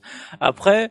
Euh, moi, du coup, dans ceux que j'aimais pas, comme je dis, c'est domination. Euh, moi, ça m'a toujours saoulé. Tu sais, en plus, euh, quand tu joues à peu de joueurs, je veux dire, c'est c'est c'est intéressant quand t'es vraiment beaucoup parce que tu peux vraiment mettre en place des stratégies, mais quand euh, tu fais une map, euh, t'es euh, en gros t'es quatre joueurs euh, mm. dans chaque équipe et que t'as trois points de domination, tu fais bon alors bah du coup il y en a un sur chacun mm. et puis il y en a un qui va drouille. Enfin tu vois c'est c'est pas, je trouve que c'est pas fun quoi. Et voilà après si, si moi je les mettais dans l'ordre, en gros je mets bah, assaut en premier. Après j'aime bien moi les captures de flag. Donc je mets en deux, deathmatch et après les, euh, les deux derniers, donc domination et c'est qui qui me manque euh, le dernier, enfin le Battle Royale. Quoi. Ah oui, d'accord. Last Man Standing. standing. Last Man, euh, Last Man Standing. Ah, et euh, pardon, mais il y, avait du team deathmatch ou c'était que euh, chacun son oui, oui, oui, oui, bien sûr. Ah, parce que moi, c'est vraiment le truc de la peur. Moi, à chaque fois que j'ai eu un jeu, je lançais le team deathmatch parce que en deathmatch, je faisais alors pam, alors pam. d'accord. Et c'est pour ça que je me suis toujours mis en, team. moi, ça n'a jamais été un mode de base pour moi. Le deathmatch, ça a été vraiment le mode quand je sais jouer, je lance le deathmatch, histoire de, de histoire, tu vois, de t'opposer à, à d'autres joueurs. Je te raconterai une anecdote après, justement, là-dessus. Mmh. Euh, Mais toi, toi, vas-y, Tosmo, c'est quoi bah, tes, tes, modes de prédilection? Alors, moi, euh, ça, j'ai commencé par le deathmatch. Et puis, bah, j'ai découvert très, très vite l'insta. L'insta en deathmatch. Euh, que ça soit en team ou en deathmatch euh, pur. Portosmo, mhm. en fait, change mode et mutator pour devenir un nouveau mode en, lui-même, du coup. Donc, euh, je pense qu'il faut faire gaffe euh, dans toutes les dénominations, parce que ceux qui connaissent pas, euh, ils vont vite être perdus. Hein. Alors, ouais, je, vais expliquer. Donc, tu as le deathmatch, c'est donc un match à mort avec plusieurs armes, les armes du jeu quoi euh, que tu as, euh, le lance-roquette, le flak, enfin toutes les armes de snipe. Euh, de là, tu peux mettre un, un mutator en place, ce qu'ils appellent un mutator, c'est-à-dire que ton deathmatch, si tu mets un stagib, ne sera sera limité qu'à la même arme comme on en a parlé tout à l'heure mmh. pour tout le monde. Tu peux encore rajouter un mutator, par exemple le low gravity, ça sera un, un deathmatch en instagib, mais tu feras des sauts de cabri parce que tu seras en apesanteur. Tu vois, en fait, euh, tu peux rajouter les mutators, tu peux, euh, tu, ça sert à, ça sert en fait à, à modifier euh, entre guillemets les règles du jeu et la physique du jeu. Ouais, c'est ça. T'as la, la version classique de, du mode et après tu peux rajouter des options pour varier un peu le, le gameplay. Voilà, mm. voilà. Et donc du coup, bah moi j'étais, j'étais beaucoup beaucoup joueur comme ça sur Goa. Et puis bah comme bah je jouais beaucoup beaucoup, beaucoup, beaucoup. Il y a un petit gars une fois qui me fait, euh, qui m'envoie un message et qui fait, oui, euh, tu veux pas, euh, c'était la, la, la grande époque des clans. Tu veux pas, euh, tu veux pas faire partie d'un clan et tout euh, Je fais, oh, pourquoi pas Tu vois, veux pas venir dans ma secte? Ouais, c'est ça. C'était à, à la fin, c'était une secte. Euh, c'est d'ailleurs pour ça que je- j'en suis parti. Slash invite guide. Ouais. Donc bon attention hein, ah, les mecs hein, c'était un truc de ouf hein, c'était les on était les Warriors of Chaos hein. Oh là là. Oh. Ah, Ah bah, oh. s'il y a des Warriors of Chaos qui nous écoutent, surtout vraiment, Et postez un euh, message à Tosmo. C'était quoi voilà, ton pseudo c'était c'était pas Tosmo à l'époque c'était euh, Zbubar hein. C'est voilà. classe. Ça m'aurait, ça m'aurait fait, ça m'aurait fait de la peine de me faire fraguer par ce bubar personnellement, hein, mais S'il y a des Warriors of Chaos qui nous écoutent, envoyez un message à Tosmo. et, et donc pour toi euh, enfin euh, on a vu débarquer euh, un gars sur euh, sur Goa sur notre euh, chatroom. Euh, Gérard 77 GG 77 et le mec était mais, mais, mais, mais le mec était vraiment pas bon. Mais pas bon. Pas bon du tout. Mais il jouait avec nous on s'éclatait on s'éclatait. Et euh, euh, donc on s'est on s'est- ah mais c'était GG 77 et donc on s'éclatait euh, on s'éclatait super bien avec Ouais. jusqu'au point où lui il dit bah tiens je vais faire aussi mon clan. Oh et donc il fait le le clan des nuls. C'était euh, le pseudo les nuls. Ah, mais ces ahuris au bout d'un moment, d'ailleurs même mon frère, il a commencé à jouer avec eux. Au bout d'un moment, ce qu'il y a, c'est qu'ils faisaient- comme tout le monde, ils jouaient tous les soirs. Ils sont devenus super forts. Et t'avais les noobs qui arrivaient et qui disaient euh, ah bah les nuls. C'est pour moi, Ah, il se ça. faisait avoiner. hein. C'est pour euh, ouais, c'est ah, tiens, je vais aller avoiner le mec ouais. Et il se faisait avoiner par les nuls. Mais euh, mais au départ, ils ont commencé comment dire, ils ont commencé euh, Nul. vraiment en bas, hein, en bas. hein. On, on salue donc, GG du c'était- 77, Eh ouais, on sait qu'il nous GG écoute. 77, gros big up, gros big up à toi parce que on a passé du bon temps quand même. Ah et puis un autre gars aussi du du du, du- tiens c'était un nordiste et d'ailleurs c'était euh, comment dire c'était le gars avait un pseudo c'était Sunstone. Alors lui c'était lui lui lui il te faisait pleurer. Il arrivait sur les serveurs tranquille quoi. Il faisait pleurer. Et euh, il te balançait deux trois deux trois frags, pan pan pan, il tuait tout le monde, il faisait euh, 30 kills, il se faisait même pas toucher une seule fois, il faisait salut. donc euh, donc une fois on est on est je sais plus qui qui a discuté avec lui, si c'était mon frère ou un autre gars Mhm. et le gars en en RTC et euh, on lui fait mais comment tu fais? Bah, tout à l'anticipation le mec hein, tout à l'anticipation, je fais putain. Alors que moi j'étais là avec mon câble, euh, tu vois, euh, quand il arrivait euh, je- tout le monde tremblait. hein. Ah non, c'était des moments euh, vraiment mé- mémorables euh, euh, sur le sur UT que j'ai passé. Quoi. Oh là là, il balance les pseudos et tout. C'est- là. Là, là c'était l'instant euh, souvenir à tous les Nico Ah, du mais, 60, tous les. Ouais, c'est ça. Hein, c'était euh, bah, c'était à l'époque, c'était ça. C'était Nico du euh, du 7-7 ou Nico du 9-3. C'était euh, comme Looping 91. c'est vrai que ça. Il balance le salaud. oh le petit tacle. From Mais, SL. mais, mais ça souligne une chose qui est intéressante, c'est que en fait, le, le fait que les serveurs, euh, on n'est pas un serveur global pour jouer en multi, Mhm. ça veut dire que pour peu que tu tombes sur une communauté qui acceptait ton niveau, très vite, tu, tu, tu pouvais revenir régulièrement, jour après jour, semaine après semaine. Et c'est cet esprit finalement du jeu multijoueur qui, à mon avis, a disparu aujourd'hui avec ces, toute cette, pro- cette problématique, tu sais, de trouver une opposition en permanence, donc il faut rassembler tous les joueurs au même endroit.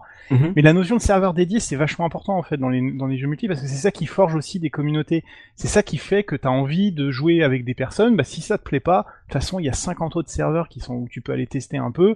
Les premiers jours, tu passes, euh, bon, soit t'es trop fort pour tout le monde et tu te fais ban par un, par un admin, ou alors tu t'es vraiment mauvais mais tu tombes sur des mecs sympas qui te disent ah je pense que tu devrais essayer de faire ça ou passe sur le forum et on va essayer de te- t'expliquer deux trois trucs. C'est c'est la base des jeux communautaires. C'est-à-dire on se défonce mais on est quand même gentil entre nous, tu vois. C'est Ouais. c'est un truc qui Co- Comme l'époque des, des MMORPG sur serveur privé. exactement, coup. exactement. Ah, Et surtout, Et- surtout pour rajouter une- un truc sur Goa, c'était très très facile parce que, comme j'ai dit, c'était leur serveur et on avait euh, noté euh, la communauté UT avait son espace de chat en temps réel Mhm. sur Goa. Donc, euh, tu faisais un match, tu ressortais du, du match avec le mec, euh, tu disais, euh, voilà, si, si tu vois, tu, tu, Ah, tu qu'est-ce que je t'ai mis là dans la que, partie que je t'ai hein mis ou quoi, mais tu chattais avec et tout, et c'est vrai que c'était une super communauté euh, vraiment très très très.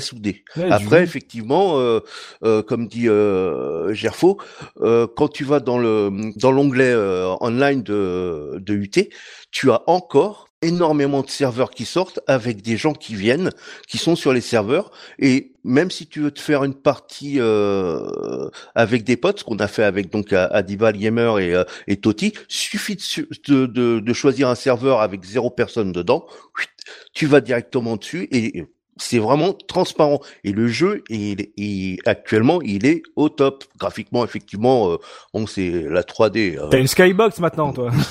ouais, voilà.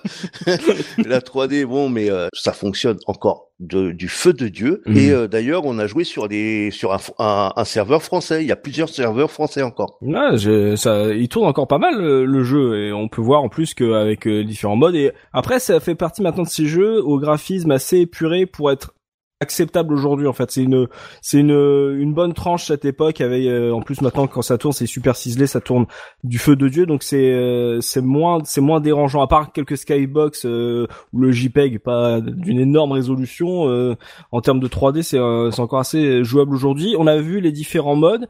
Euh, vous avez noté pas mal de d'armes qui sont un peu étonnantes là, le truc de téléporteur et trucs comme ça. En termes d'arsenal, on est sur un truc où il y a beaucoup de choses, où c'est vraiment du un truc restreint mais ultra, euh, on va dire euh, euh, pertinent dans le sens où vraiment chaque arme a vraiment sa, sa manière d'être jouée, etc. Alors, on, on a les deux. On a beaucoup de choses et les armes ont leur manière d'être jouées. Et en plus, chaque arme a deux tirs différents. D'accord. À chaque fois, il y a un tir euh, principal, un tir secondaire. Voilà, par exemple, tu prends, tu prends le le le, le, le choc, euh, le, le donc le, le, fusil dont on parlait en insta, Mhm. en deathmatch ou en mode normal. Ouais. non insta euh, insta gib. Tu le tir secondaire donc euh, c'est ça t'envoie une boule, une espèce de boule d'énergie. Mhm. Et faut savoir que la rue c'est t'envoies la boule d'énergie et après sur la boule d'énergie tu euh, tu tires avec le tir primaire et ça fait une méga explosion qui qui tue tous les mecs qui sont à côté. D'accord, ça fait exploser ta boule d'énergie. Voilà, mais ça faut vraiment le faire au, au millimètre quoi. C'est vraiment euh, si tu te loupes, euh, tu te fais défoncer. Euh, pareil euh, avec le flag qui à l'époque Qu'est-ce que j'adore le C'est la meilleure Oui. arme. C'est la meilleure arme, le flag. On disait, que- bah justement, on, on disait que c'était l'arme des noobs, tu vois. Eh c'est ben, j'en avais rien à foutre de puissant ça, au corps à corps et de loin, faisait euh, puisque tu peux jouer de, de deux façons avec le flag, c'est-à-dire que en tir secondaire, elle envoie des espèces de grenades assez loin qui explosent au contact. D'accord. Et en tir, euh, en tir primaire, si t'es au contact du joueur ou assez proche, tu le tueras seul coup. Il- il- il- ça, ça fait une bouillie de chair. Voilà. En gros, en gros, c'est le c'est le c'est un shotgun, mais c'est un shotgun sous amphétamine, si tu veux. C'est-à-dire que le tir primaire, c'est pas euh, c'est pas 7 euh, sept trucs spray, ça va en être 30. Mhm. Et la grenade euh, du tir secondaire, c'est une grenade à shrapnel qui va qui va partir dans tous les sens. Mais elle a un look et elle a une, enfin, c'est l'arme un peu mythique. Enfin, personnellement, Ouais, tout à fait. elles sont presque toutes mythiques, mais mais c'est c'est l'arme un peu euh, de prédilection. On dit que c'est l'arme de nous, mais c'est- ça reste un shotgun. hein. Ouais. On peut dire ce qu'on veut sur les shoots modernes, mais c'est souvent ce qu'on dit aussi. Mhm. Ah, c'est c'est un vrai plaisir de dominer euh, de la tête. Elle a euh, un avec son de design extraordinaire. je Ah ouais, c'est c'est. Mais de toute façon, euh, personnellement, euh, le- l'arsenal de Henry Tournament pour moi fait la supériorité par rapport à Quake. D'accord. C'est vraiment, c'est vraiment le, le point qui, qui moi me, me donne le plus de satisfaction. Enfin, je veux dire, on a, on a une tripotée d'armes mythiques, quoi. Je- même le bio rifle qui est un, qui est une Oh espèce de, qui est une espèce de pistolet à glu euh, toxique. Euh, c'est, c'est- ça a l'air de rien du tout, mais c'est, en gros, c'est un, c'est- ça va projeter des petites gouttes euh, d'acide. Ouais. Et le tir secondaire, ça va te permettre de charger le, charger le, comment le, Le réservoir. faire une énorme explosion et de faire des, de faire des espèces de toiles d'araignée toxiques qui vont pouvoir euh, boucher des passages. D'accord. Donc en gros, tu vas tirer sur un mur, ça va, ça va te faire une espèce de trait vert, euh, genre slime de Ghostbuster, tu vois, qui Mhm. traîne. Et donc toi, t'es tout le monde est en train de courir. Toi, tu l'as mis dans ton, dans, dans le couloir où tout le monde va se replier quand le, le, la- l'engagement va être un peu chaud. Et boum, tu vas placer tes 30 ou 35 points de dégâts qui te manquent euh, parce que t'as préparé ton ton piège à l'avance. Le, le Link Gun, c'est pareil, c'est un c'est un c'est un, un flingue qui est génial. En gros, c'est une espèce de mitraillette plasma. Bon, c'est rien de rien d'extraordinaire, Mhm. donc grosses boules d'énergie qui vont partir.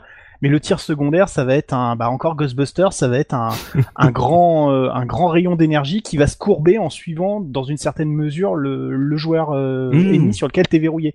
Donc en fait, la, la grosse particularité, c'est vraiment que les types d'engagement sont euh, sont très très variés. T'as des armes de contact, t'as des armes de distance, t'as des armes qui vont avoir un cône de, de tir extrêmement large, peu précise mais très puissante.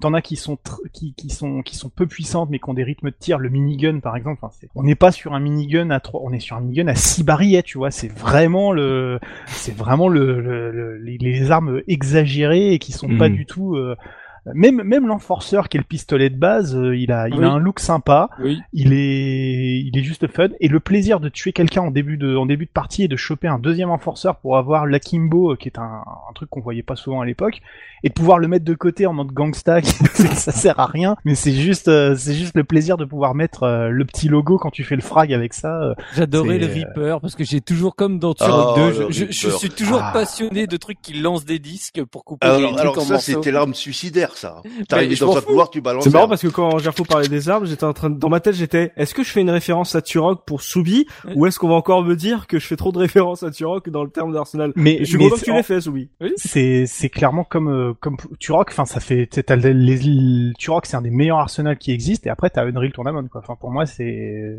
c'est clairement ça quoi enfin, Ah, de- c'est y a c'est pas pour ça que j'avais parlé quand j'avais fait mon euh, Turok 2, j'avais dit voilà, dans Turok, moi la vraie différence c'est justement je trouve que Nal est extraordinaire et ce qui faisait prendre tout le plaisir du jeu et ce qui fait que je le relance encore aujourd'hui parce que j'adore les armes de Turok euh, notamment de Turok 2 et je suis d'accord avec Gerfo, le pareil, les armes de Unreal Tournament euh, pourtant, tu vois, j'y avais joué à l'époque. Après, il faut savoir que j'y ai jamais rejoué depuis.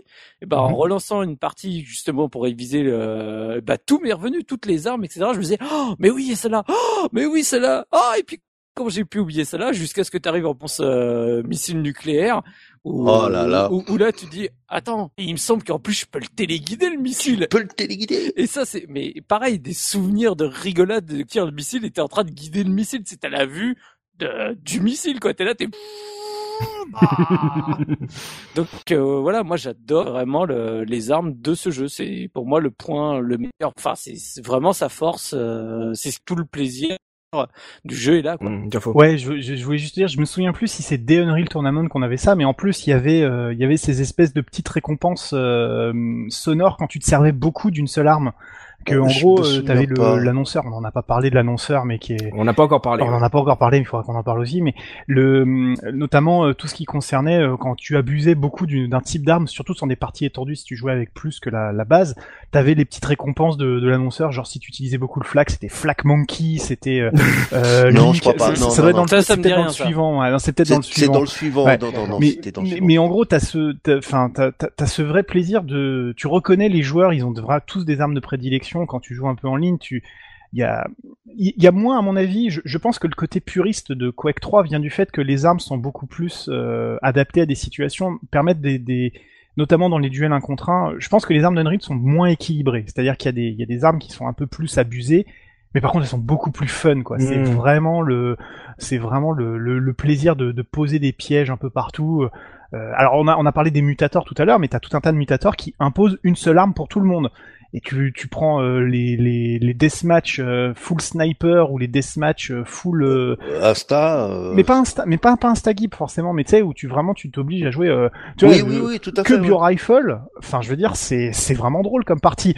C'est ça avec le mode avec le mutator où tu euh, tu grandis, c'est Fat Boy ça s'appelait. Oui, Si- fa- plus plus tu plus tu plus tu tues, plus tu deviens gros et plus tu te fais tuer, plus tu deviens Oh, c'est génial Et on est dans le même délire que GoldenEye en fait, c'est sur sur 64 où t'as plein de de cheat codes qui sont là que pour le fun. C'est pas équilibré, c'est t'as les modes Mm. grosse tête, les machins comme ça, mais c'est- Enfin, putain, j'ai fait le crossover dans ma tête, grosse tête, c'est le mec qui balance des blagues pourries sur RTL. Bref, non, c'est pas. c'est- Excusez-moi. Euh, le- le, le, en gros, t'as plein de, t'as plein de possibilités de t'amuser avec, euh, avec tes règles. euh, voilà, Mm. l'arsenal parfait, le level, le level design qui est, il y a des, il y a des maps qui sont quand même mythiques dans Unreal Tournament aussi. Enfin, c'est Deck 16. Deck 16, voilà. Enfin, je veux dire, 16, c'est la meilleure map euh, qui a jamais été inventée pour le multijoueur, quoi. Enfin, on est sur le, sur des niveaux de, de- d'idées. C'est- C'est c'est trois fois rien cette map. C'est juste, euh, c'est juste des passerelles qui se, qui se croisent à des, avec des angles différents, mais elle, elle autorise tellement de sauts improbables où tu,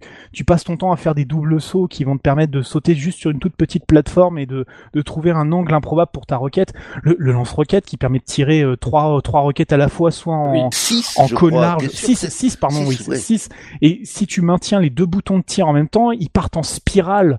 Euh, en tournant les uns sur les autres. Enfin, Mm. c'est- que de l'esthétique et de la classe et du fun et c'est c'est parfait quoi. Enfin, je veux dire, c'est. Tu, tu parles des cartes, euh, on est sur combien de maps euh, dans le premier Alors là, j'en ai aucune idée parce que j'ai téléchargé plus, tellement de tellement de maps euh, faites par la communauté que j'ai, je me souviens pas du tout de combien il y en avait à la base. Il y en a pas mal, il y en a pas mal et il y en a qui sont exclusives euh, au, à- à- au mode en fait. Euh, Hmm. T'en as qui Bah, comme Asso. voilà, hein, Asso, c'est euh, exclusif. Mm. Euh, t'as t'as le, le le capture du fla- de The Flag euh, que j'ai pas mal fait. Bah t'as des maps qui sont exclusives aussi. Euh, voilà quoi. Il y a pas mal de alors, choses. alors, alors, parce que c'est pareil, le problème c'est que nous quand on révise, on révise avec les versions GOTY. Alors euh, vraiment pour revenir à l'époque sur combien il y avait de maps, c'est pas forcément facile. Il me semble que du coup dans ce que j'ai lu moi dans dans la revue de presse, il, il parlait d'à peu près euh, entre 50 et 60 maps euh, à l'époque. Ah oui, et puis pas il y, a- il avait les map packs après. où je crois Mm. qu'on a eu trois map packs ou un truc comme ça hein, de de, de Epic. hein. Ouais, je- C'est-à-dire que en- en- euh, sans compter les maps faites par la communauté. On a eu trois map packs Ah ouais, euh, Mm, euh, blindés à blindés à la gueule et euh, et gratuits. et à l'époque, Ouais, c'était en termes de contenu, c'est énorme. hein. Ce que Sophie vient de dire m'a rappelé qu'effectivement c'était marqué sur le, la quatrième de, enfin sur le sur la boîte, c'est bien 50 niveaux qui sont annoncés euh, Ouais. de base.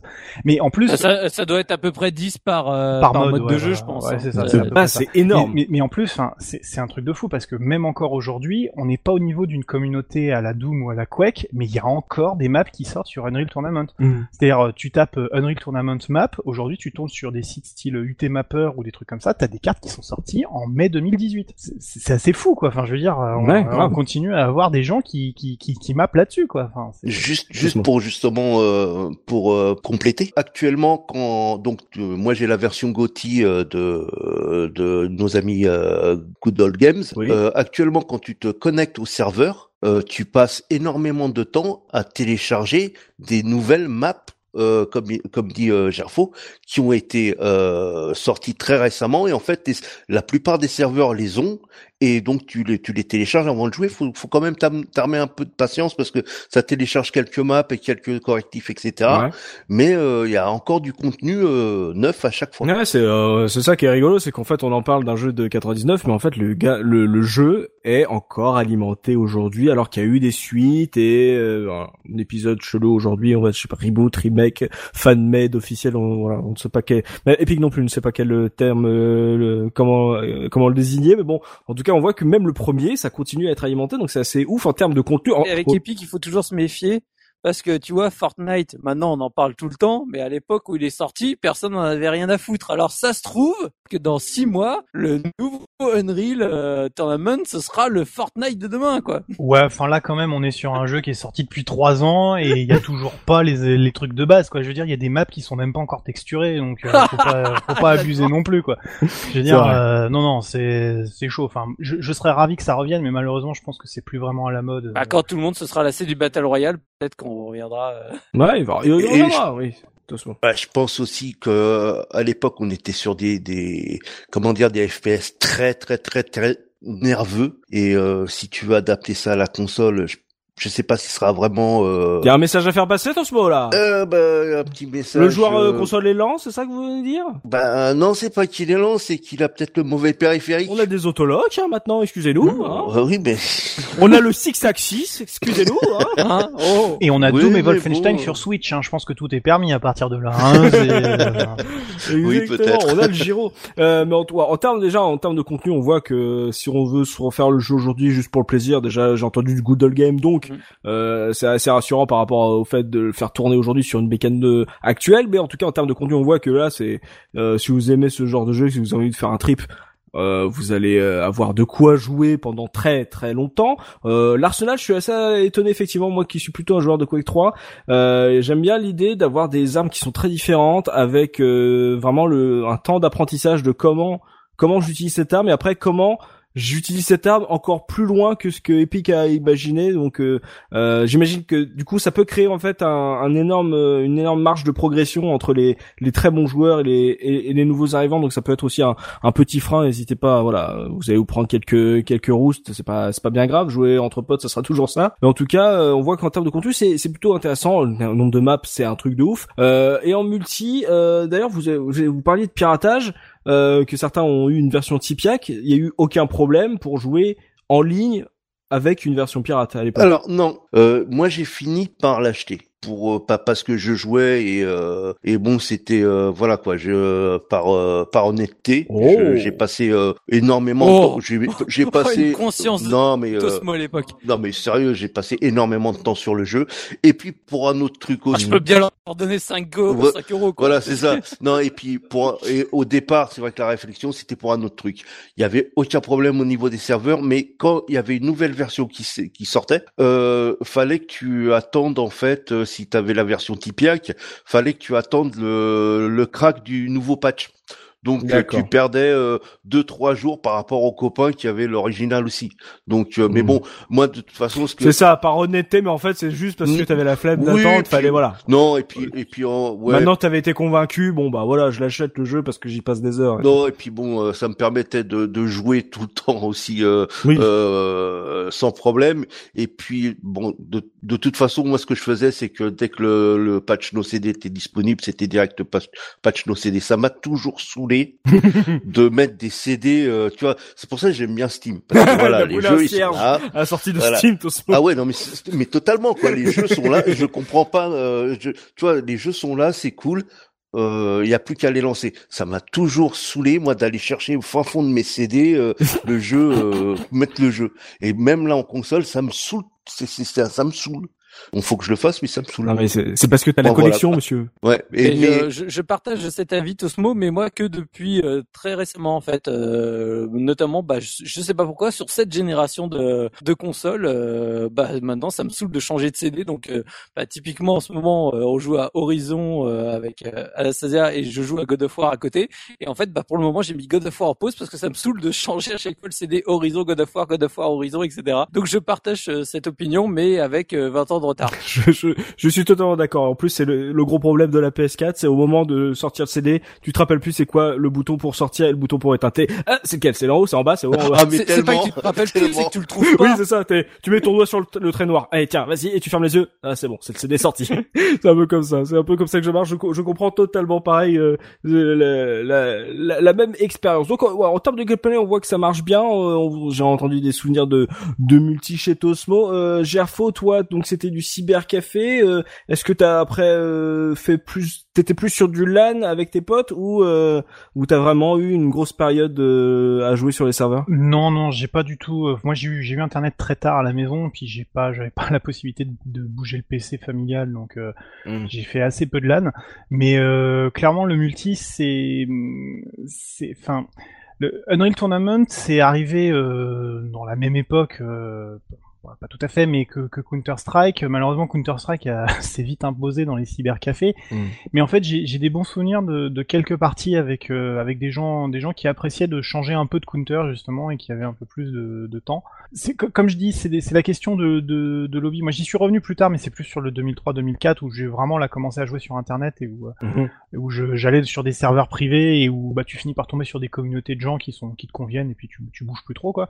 J'ai partagé le temps avec le, le, le refaire quelques campagnes solo en essayant de monter le niveau des bots parce que les bots euh, il y avait euh, 8 ou 9 niveaux de difficulté donc euh, euh, pour euh, passer ni plus que le niveau 5 ou 6 il faut s'accrocher quoi. C'est vraiment euh, limite sur du tu peux Ah, t'entraîner. mais tu l'as vraiment dosé le mode offline en fait. Ah mais moi j'aime mais moi j'aime beaucoup le mode offline d'Unreal Tournament. Hein. C'est euh, c'est un, D'accord. c'est un truc qui est euh, si si tu joues un niveau de difficulté élevé en fait c'est presque un c'est presque un jeu tu sais d'anticipation où tu dois euh, tu, tu sais que l'adversaire en face, en gros, il te, il te fait que des headshots où il est, il est capable de, de, de changer de, changer de, de, de, vitesse, pardon, de, de sens de direction pendant un saut. Donc il faut, tu, tu, tu finis par avoir un feeling du bot, quoi. Tu vois, c'est, c'est, c'est- tu, tu travailles au réflexe, quoi. Tu fais, je sais qu'il a commencé de ce côté-là, qu'il va arriver.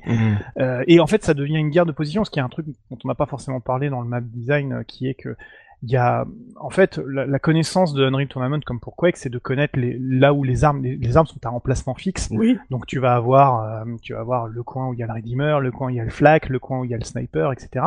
Mais tu as aussi quelques objets de de bonus, tu sais, euh, une, un bouclier, euh, les bottes de double saut, euh, ou les petites, euh, les petits, les petites cellules euh, de vie euh, de base, Mhm. et ça devient juste du zoning et du contrôle, tu vois, de de, de qui a l'accès, par où il va passer, est-ce que je peux passer par cette fenêtre?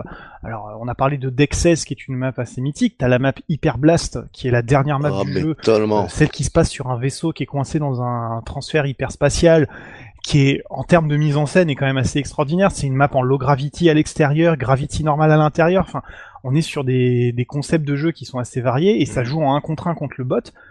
Il y a une tension quand tu fais cette dernière mission. Si tu joues, euh, allez, on va dire niveau de difficulté 3-4, aujourd'hui encore, je peux perdre face à ce bot. Et si tu montes à 7, 8, 9, ça devient carrément euh, il faut t'échauffer, faut, faut, tu sais, faut avoir fait tes petits mouvements de poignet avant, il faut, faut y aller, quoi. Tu vois, c'est, c'est, on est, on est sur du, on est sur du lourd, quoi. Donc, euh, il fait les D'accord. coups sur les doigts et euh, c'est ça. Non, tu sais, tu te chopes les tendinites et tout parce que t'es, t'es à fond dessus, quoi. Donc, euh, je, c'est, c'est, c'est des bons souvenirs, c'est des bons souvenirs de jeux avec des inconnus euh, dans des cybercafés ou avec, euh, ou, ou face à l'ordi.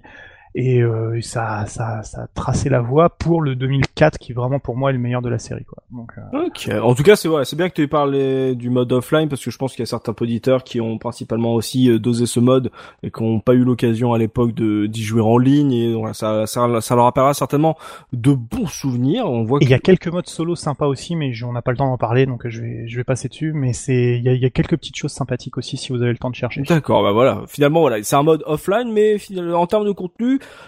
voilà, c'était pas non plus euh, l'arnaque. C'est pour ça que ça peut être aussi intéressant, euh, en tout cas à l'époque, euh, quand vous euh, galériez avant d'avoir euh, des petits CD AOL dans votre boîte aux lettres, c'était euh, toujours euh, un bon moyen euh, d'attendre. On, on a fait, un- on peut sûr un jeu aussi euh, en termes de contenu aussi gros que Unreal Tournament. Évidemment, pour en parler pendant des heures de tous ces souvenirs euh, de LAN de, et de, de jeux en ligne. On a pu voir que voilà, il y avait des différentes euh, préférences. Il y a énormément de modes de jeu. Euh, on a déjà un peu évoqué le côté 3D, le- l'ambiance visuelle du jeu. Donc on fait un point sur l'esthétique du jeu avec Subikun. Artistiquement euh, et techniquement, euh, le jeu, comment tu le trouvais à l'époque? Est-ce que c'était une grosse baffe ou euh, c'est- t'as pas forcément été impressionné? Euh, pour la, la partie euh, technique, euh, moi le jeu je le trouvais absolument sublime à l'époque, vraiment, enfin en tout cas très propre, très beau, très fluide surtout, c'était ça qui était important. Bon après j'avais la chance d'avoir un ordi qui était assez récent, donc forcément il tournait bien, pas à fond, mais il tournait en tout cas très très bien. Après artistiquement j'ai plus de soucis dans le sens où j'arrive pas à définir véritablement la direction art du jeu. Alors je m'explique parce qu'en fait, euh, en termes notamment de, level design, euh, il y a tout type de map et tout type d'environnement, enfin de d'ambiance au niveau des maps. Ça va autant du futuriste que du médiéval avec des espèces de, châteaux forts à, à affronter. Donc euh, du coup là-dessus, je suis perdu. Vraiment en termes de DA, en termes artistiques, c'est c'est un, j'ai envie de dire, euh, c'est un c'est un FPS euh, de, de Epic euh, avant Fortnite quoi. Donc euh, c'est voilà, c'est des hommes en armure. euh, alors pas encore avec des trop gros muscles et compagnie, donc ils sont de, de forme relativement réelle, réaliste. Euh, mais voilà, c'est c'est quand même assez coloré malgré le côté euh, beaucoup plus noir euh, que que les d'autres jeux qu'ils ont pu faire. Euh, mais voilà, j'ai- j'ai- en fait, d'un point de vue vraiment artistique, c'est pour moi c'est un fourre-tout. C'est on, on a Mhm. pioché partout et on et on a mis tout ce qu'on a trouvé, tout ce qu'on trouvait cool. Donc euh, voilà, ça ça en fait pas un, un jeu moche pour autant, loin de là. Au contraire, il est très très beau mais c'est juste que j'arrive pas à suivre. euh, moi, mais dès l'époque, j'étais perdu dans euh, dans cet univers. C'est pour ça que, comme je disais, je me suis pas intéressé à l'histoire, je me suis pas intéressé au lore, parce que pour moi, c'était, bah, quand je jouais en practice et que du coup je choisissais les différentes maps, machin, compagnie, j'avais des trucs qui étaient complètement différents d'un truc à l'autre. Donc en soi, c'était presque comme si j'étais à chaque fois dans des univers différents. Pour moi, il n'y avait pas de possibilité de connecter ces histoires entre elles. Donc voilà. Donc euh, après, si si d'autres personnes veulent me interagir, euh, me trucider en disant non non non, la DA est absolument fabuleuse, je, vous invite à, réagir. Mais voilà, pour moi, c'est un jeu pour tout. Vraiment, de direction artistique. Mais je crois que c'est la nature même du jeu, c'est-à-dire on est sur euh, faut créer de la variété finalement, donc on va, on va, créer des packs de textures différents. Effectivement, comme tu dis, on va avoir les châteaux médiévaux, mais de la même façon que que Quake euh, Quake tout seul ou Quake 3 Arena avait ce ses inspirations aussi, c'est-à-dire que ça permet de faire varier un peu les couleurs, euh, les les, les, environnements pour les joueurs. C'est-à-dire quand tu crées 50 maps, euh, si les 50 maps utilisent les mêmes tilesets et les mêmes les mêmes textures, bah c'est beaucoup moins impressionnant si que si tu as la capacité d'un côté de faire des torches, de l'autre côté de faire des néons. voilà. Je pense qu'on est sur un sur des considérations. Je suis après la cohérence cohérence d'ensemble devient qui à tenir quoi. C'est... Après si tu si tu si tu te places d'un point de vue euh, distraction euh, sport olympique on va dire entre guillemets du futur où euh, on propose des scénarios bah on est dans le même principe. il faut offrir du pain et des jeux et il faut que les jeux soient assez variés quoi. Donc on est on est un peu sur ce sur ce mode là. Je, je suis assez d'accord avec toi. Enfin moi je, je, pense pas que ce soit un jeu qui est qui ait une identité visuelle extrêmement forte point de vue du point de mm. vue esthétique. Ah, je trouve complètement dans son euh, temps, dans le sens où euh, voilà, les, modèles 3D, tu reconnais tout de suite que c'est cette période-là. Et d'un autre côté, il y a un truc qui est intéressant, c'est que quand on se penche sur les plus récents, euh, parfois on a perdu un peu en lisibilité par rapport à cette époque-là, et du coup, le côté épuré et parfois un peu minimaliste, bah, ça contribue aussi à la qualité du jeu. C'est-à-dire que avoir euh, des tuyaux qui traînent, des boutons, de la fumée, euh, parfois, bah c'est, on n'arrive plus aussi bien à distinguer ou plus aussi vite. Alors peut-être qu'on vieillit aussi. Hein. Je, je, chercher des excuses sur le fait que je sois mauvais, mais euh, mais voilà. Mais il y a, y, y a, quand même une, il y a un côté très. Dès que ça bouge, je sais que c'est un ennemi. Voilà, c'est ça. Mais c'est mais c'est exactement ça. C'est-à-dire que tu prends, tu prends, tu même les, les poules de lave ou de, de choses comme ça, c'est juste des étendues vertes avec un peu de fluo, tu vois, alors que dans un dans un truc moderne, ça va commencer à bouillonner, ça va faire des, mmh. t'as envie de t'arrêter, limite de regarder, mais en même temps tu te dis bon ok j'ai l'esprit de la map, euh, c'est pas tout à fait la même chose, alors que là c'est on est vraiment sur des des lignes. Tu vas avoir une arche euh, au-dessus d'une porte, euh, voilà, ça va faire une porte un peu plus un peu plus esthétique mais de toute façon tu fonces tellement vite que t'as pas le temps de t'arrêter et la mm. seule chose que tu veux voir c'est si j'ai un mur ou si j'ai un bot qui est en train de, passer devant ou si j'ai un ennemi humain qui est en train de sauter partout. Mm. Ce qu'on perd en plaisir visuel quotidien, on le gagne en lisibilité de jeu et finalement c'est mm. ce qu'on a envie. Enfin moi en tout cas c'est ce qui me plaît. Donc euh, voilà, ça n'empêche que les modèles d'armes sont, sont impressionnants et que. c'est presque aussi quelque chose que tu retrouves même dans d'autres euh, FPS euh, modernes ou autres ou même au-delà des FPS, c'est que euh, réussir à garder une lisibilité euh, maintenant avec euh, tous ces détails foisonnants de partout, ça commence à devenir compliqué. Et c'est pour ça que des fois, dans le rétro gaming, moi perso, je reprends ce plaisir des vieux jeux qui est bah, d'avoir le sentiment de de mieux maîtriser ce que je vois en fait. De, mm-hmm. de mieux percevoir tout mon environnement parce qu'il est plus simple, et puis, il est plus lisible. Comme on sait que le, comme les développeurs savent qu'ils ne peuvent pas aller vers un réalisme, ils sont obligés de jouer sur un tas de de trompe-l'œil ou de d'astuces et on accepte plus facilement qu'ils passent moins de temps à développer le le, côté esthétique. On, est ultra impressionné parce que ça va vite, parce que ça parce que ça et aujourd'hui on est blasé parce qu'on est devenu snob finalement et qu'on se dit bah maintenant si j'ai pas mes effets de lumière et si j'ai pas ma capacité à voir ma main tu sais même un truc tout bête mais le, le fait que maintenant dans tous les FPS quand tu chopes une arme le héros passe son temps à la, la regarder sous tous les angles. Ouais. C'est un truc qui sert à rien on est bien d'accord enfin je veux dire c'est mais aujourd'hui ça, ça, te manquerait si tu l'avais pas quoi. Oui mais c'est comme le, le reflet de la lunette tu vois. Le reflet de la lunette pendant des années c'est ah ah là là ah ouais non c'est toujours le même skin et maintenant ça ils ont beaucoup plus évolué. On va dire, c'est des, des petites euh, attentes euh, gourmandes, égoïstes qu'on a, mais c'est vrai que en termes, en termes de, on va dire, lisibilité, comparé à aujourd'hui où t'as plein de fioritures graphiques, genre des mouches, euh, des abeilles, des trucs qui qui- des particules qui passent derrière et qui en fait qui peuvent te foutre des coups de pression malgré toi. Où tu dis il y a un truc à bouger. En fait, c'est juste euh, une feuille morte qui vient de passer devant toi. C'est vrai que là, le côté genre les murs sont bien fixes et si ça bouge, c'est un ennemi. C'est vrai qu'il y a un côté où euh, tu peux plus rapidement rentrer dans la zone, la zone qu'on adore à la case rétro. C'est vraiment c'est des FPS où vraiment tu peux vraiment rentrer dans la zone euh, et euh, et te fixer et courir, avoir ton petit euh, pas, on va dire ton ton 8, tu vois, ton petit parcours pour faire le tour de la carte et euh, et dès que ça bouge, tu- hop, tu tu le tu le vois instantanément et euh, et ton œil se se fixe directement sur ta Et puis cible. surtout, tu peux plus faire des dessins en tirant comme un abruti sur les murs, et ça, c'est quand même vachement quoi. Enfin, je veux dire, euh, dessiner des smileys ou plus pour ceux qui sont un peu plus Oui, vulgaires, des hein, on est smileys, bien bien sûr. d'accord, hein, mais euh,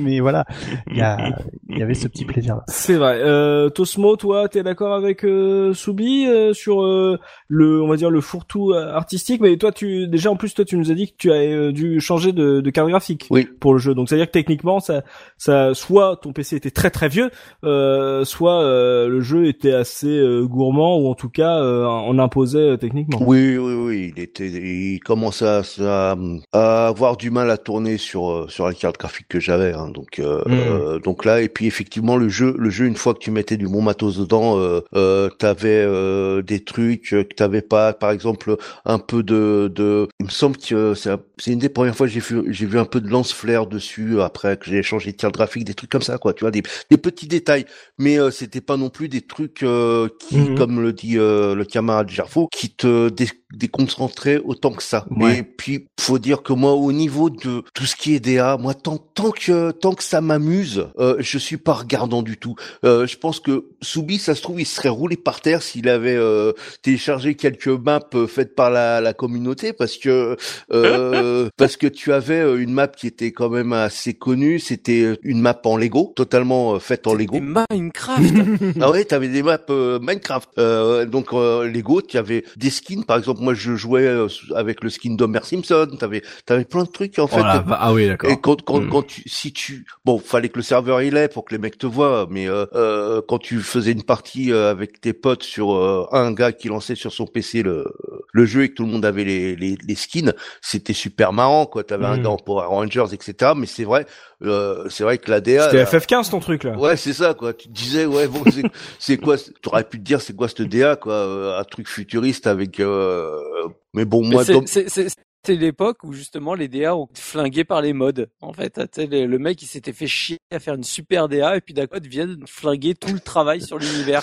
ouais, Mm. Fa- bah, faut dire que bon, je l'avais jamais essayé. Peut-être Gerfo l'a essayé, je sais pas. Ils ont, ils avaient même fait un jeu de course avec euh, en, en mode. Alors ça, ça, ça, ça me dit rien. Un jeu de course. Parce Oui. que Si, il me semble qu'ils avaient fait un jeu de course euh, avec. euh, il y avait un mode, c'était un espèce de jeu de course. j'ai un, j'ai un, Ah oui, j'ai un bon souvenir de, comme je disais tout à l'heure, de mode, de mode solo, mais en, en multi, j'en ai, vu assez peu. Sur effectivement sur le 2003-2004, il y en a eu un paquet, et en plus qui faisaient des, des, choses mais absolument incroyables. Je me souviens de courses de montgolfière, enfin de trucs absolument improbables où tu fais, mais c'est, incroyable. Mais qu'est-ce que vous avez fait, les gars? Faut arrêter de fumer.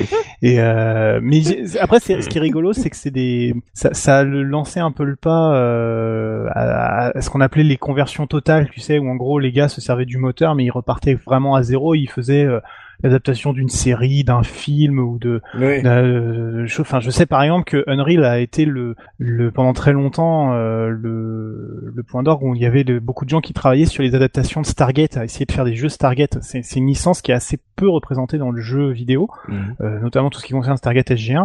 Et il y avait un énorme projet pour Unreal Tournament de faire un Stargate euh, Stargate SG1 avec euh, des Acnictel, des P90 et des Lance Jaffa et qui moi m'avait fait baver où je voyais les dans, dans PC Jeux les avancées de ces modes-là et qui sont jamais sortis, euh, qui se sont fait striker, mais qui mais la licence n'a jamais été exploitée. C'est des choses qui sont euh, voilà, et je pense qu'on reverra plus jamais dans les jeux maintenant parce qu'aujourd'hui il n'y a plus aucun intérêt pour les personnes qui vraiment aimaient bidouiller ce genre de choses à aller travailler sur un moteur dans un jeu. Ils vont directement prendre un moteur euh, pour créer leur jeu à eux avec leur leur palette graphique. Et du coup, je pense que c'est une époque qui est révolue, c'est-à-dire qu'on verra plus du tout ce genre de petit délire sor- sorti de peut-être euh, des gens qui font encore du modding sur Doom ou euh, parce que Doom a continué à avoir une énorme communauté, mais il y a euh, ça marque une époque quoi. Enfin moi je, je crois que c'est c'est je, je suis nostalgique quand je dis ça, tu vois. C'est un truc je pense qu'on ne le verra plus et c'est c'est un peu dommage quoi. C'est Ouais, c'est vrai que maintenant avec Unity, bah ils font des simulateurs sur le workshop de. de c'est ça et puis en plus t'as la, t'as la...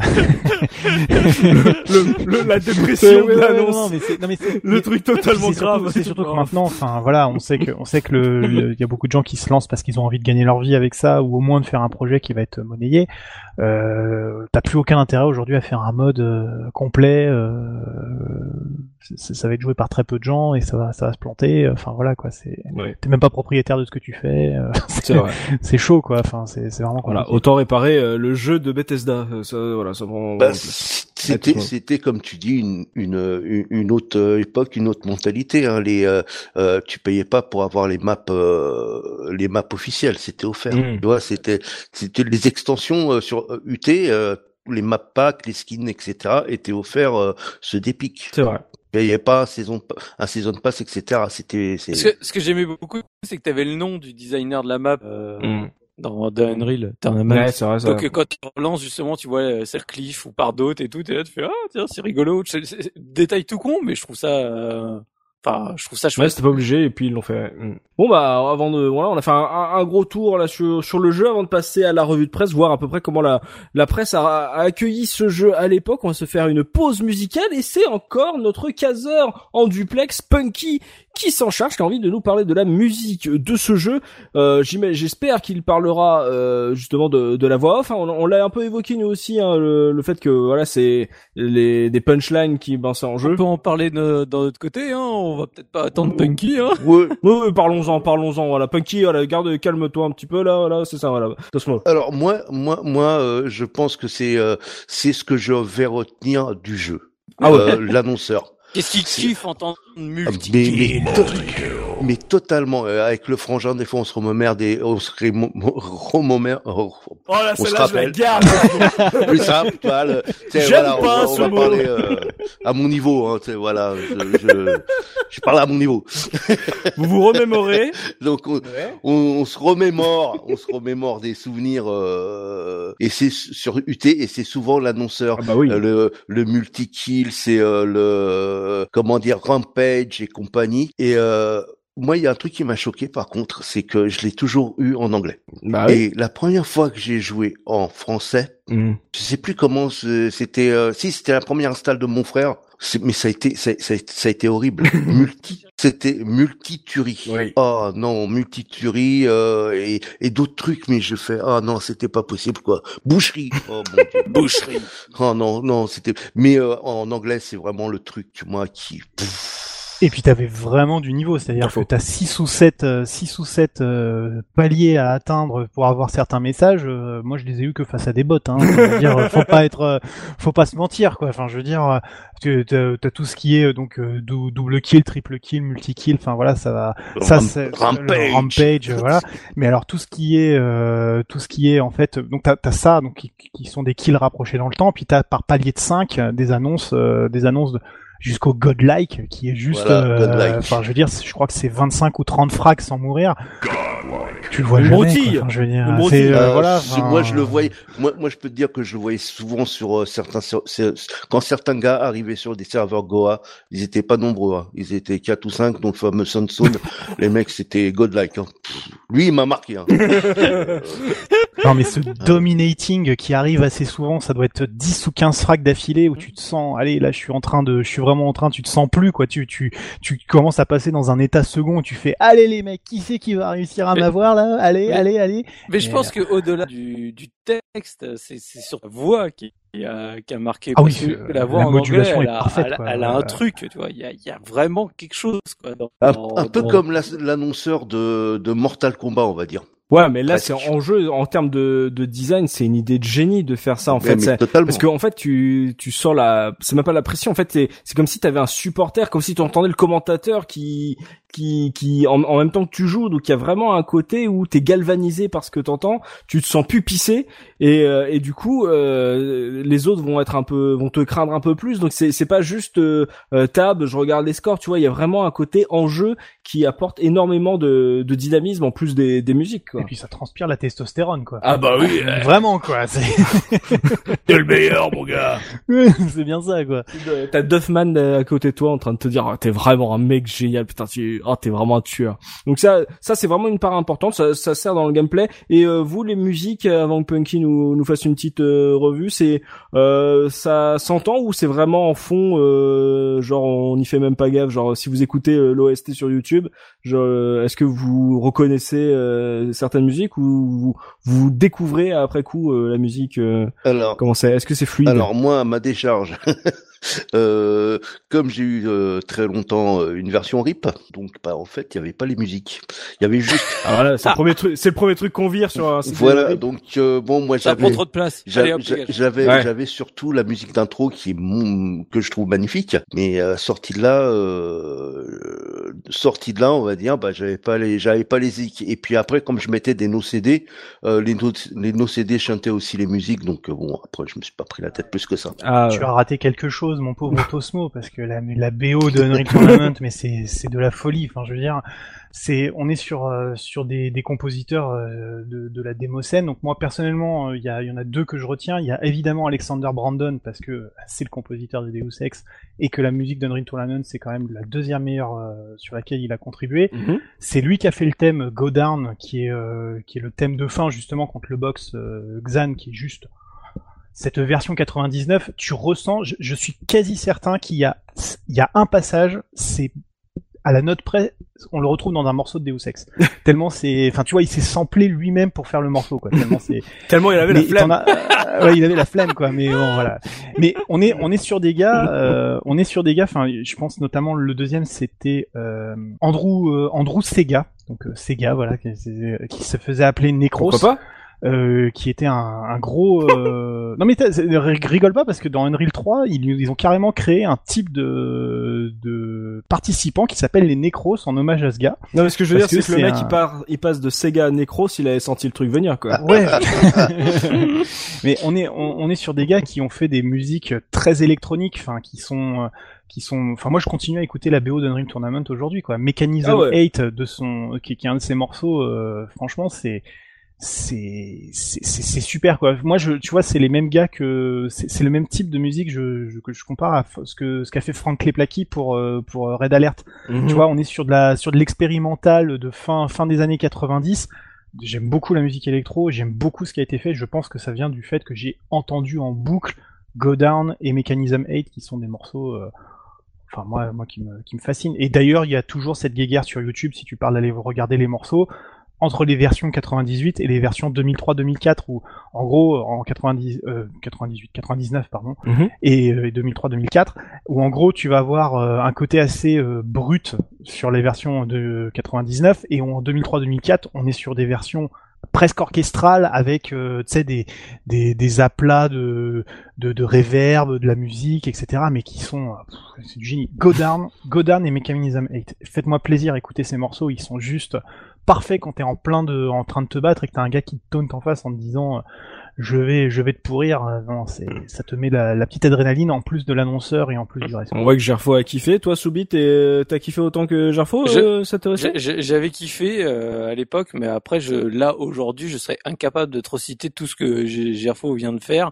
Euh, voilà, moi, à l'époque, je me rappelle qu'elle allait super bien avec le jeu, que c'était très chouette. Je pourrais pas en dire plus. Hein. Ouais, ça- ça- tu me rassures parce que là, du coup, j'ai l'impression avec Gerfo que j'ai raté un truc de ouf. Euh, ok, il y a quelqu'un qui est un peu comme moi. avec- Mais t'as peut-être raté un Oui, truc, oui, on a peut-être raté un truc de ouf, effectivement. On va voir ce que va sélectionner euh, Punky. Euh, Est-ce que Punky euh, trouve que c'est un truc de ouf? S'il a demandé à le faire, peut-être un peu. Euh, voilà, on va écouter euh, la pause musicale que nous a réservée Punky. On se retrouve tout de suite après pour la revue de presse de Subikun. À tout de suite. Donc une OST euh, placée sous le signe de l'électro, hein, avec une OST composée par deux créateurs. Alors d'abord Michel Van Den Bos qui nous vient des Pays-Bas et qui a commencé à composer sur Commodore 64. Donc voilà, hein, il est DJ, il a bossé sur Unreal, Unreal 99. Il a aussi bossé sur Deus Ex et sur la série des Overlord. Voilà, j'avais pas énormément d'infos sur lui, mais par contre le deuxième j'ai beaucoup plus d'infos. il s'appelle Alexander Brandon, il nous vient du Texas et c'est un ancien de la démocine de la première moitié des années 90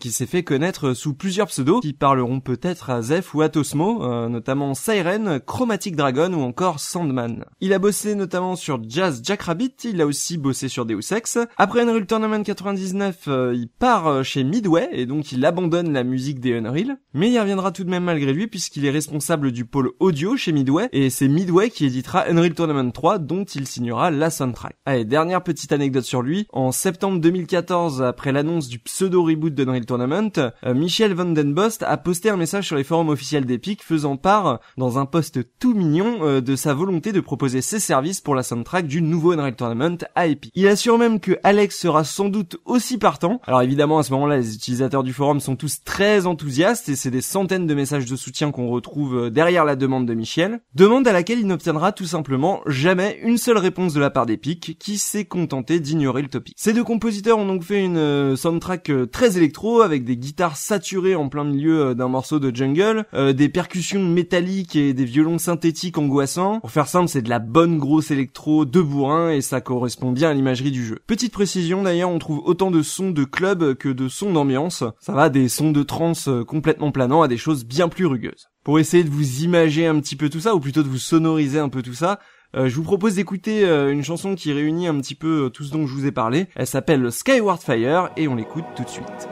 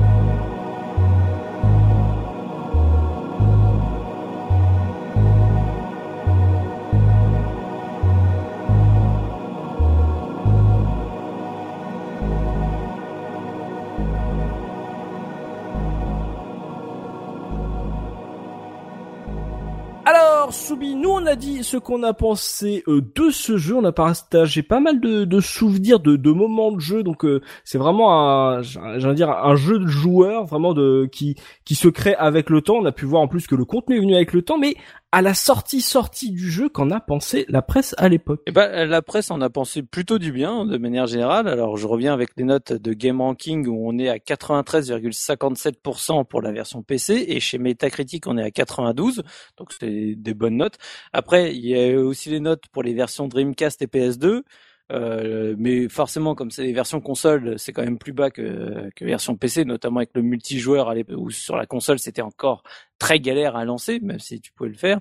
Du coup, la version Dreamcast se retrouve à 87,80% sur euh, Game Ranking et à 90% sur Metacritic, et la version PS2 qui, comme à l'époque, quand c'était l'époque où quand tu avais une version PS2 et une version Dreamcast, la version Dreamcast était toujours largement meilleure que la version PS2. Donc là, on est à 76,60 ou 77 chez Metacritic. Donc euh, la version et la version PS2 est largement en dessous. Donc voilà. Et donc j'ai deux tests euh, papier puisque pareil, bah c'est le encore le tout début d'internet, donc euh, on n'a pas encore les gros tests sur les, les sites de jeux vidéo tout simplement parce que euh, mhm. en fait voilà et euh, du coup euh, j'ai un, test donc chez Joystick et le Gen 4 alors le test chez Joystick pour le coup ah il est bien complet. On a c'est sur cinq pages écrit en minuscule, mais vraiment tellement qu'il y a du texte. Là, tu, tu sens que le euh, du auteur, il avait pas de souci de de te raconter n'importe quoi pour remplir un paragraphe, tu vois, tu sais, pour faire de la hmm. ligne. Hein. Là, il avait envie d'en parler à Donf.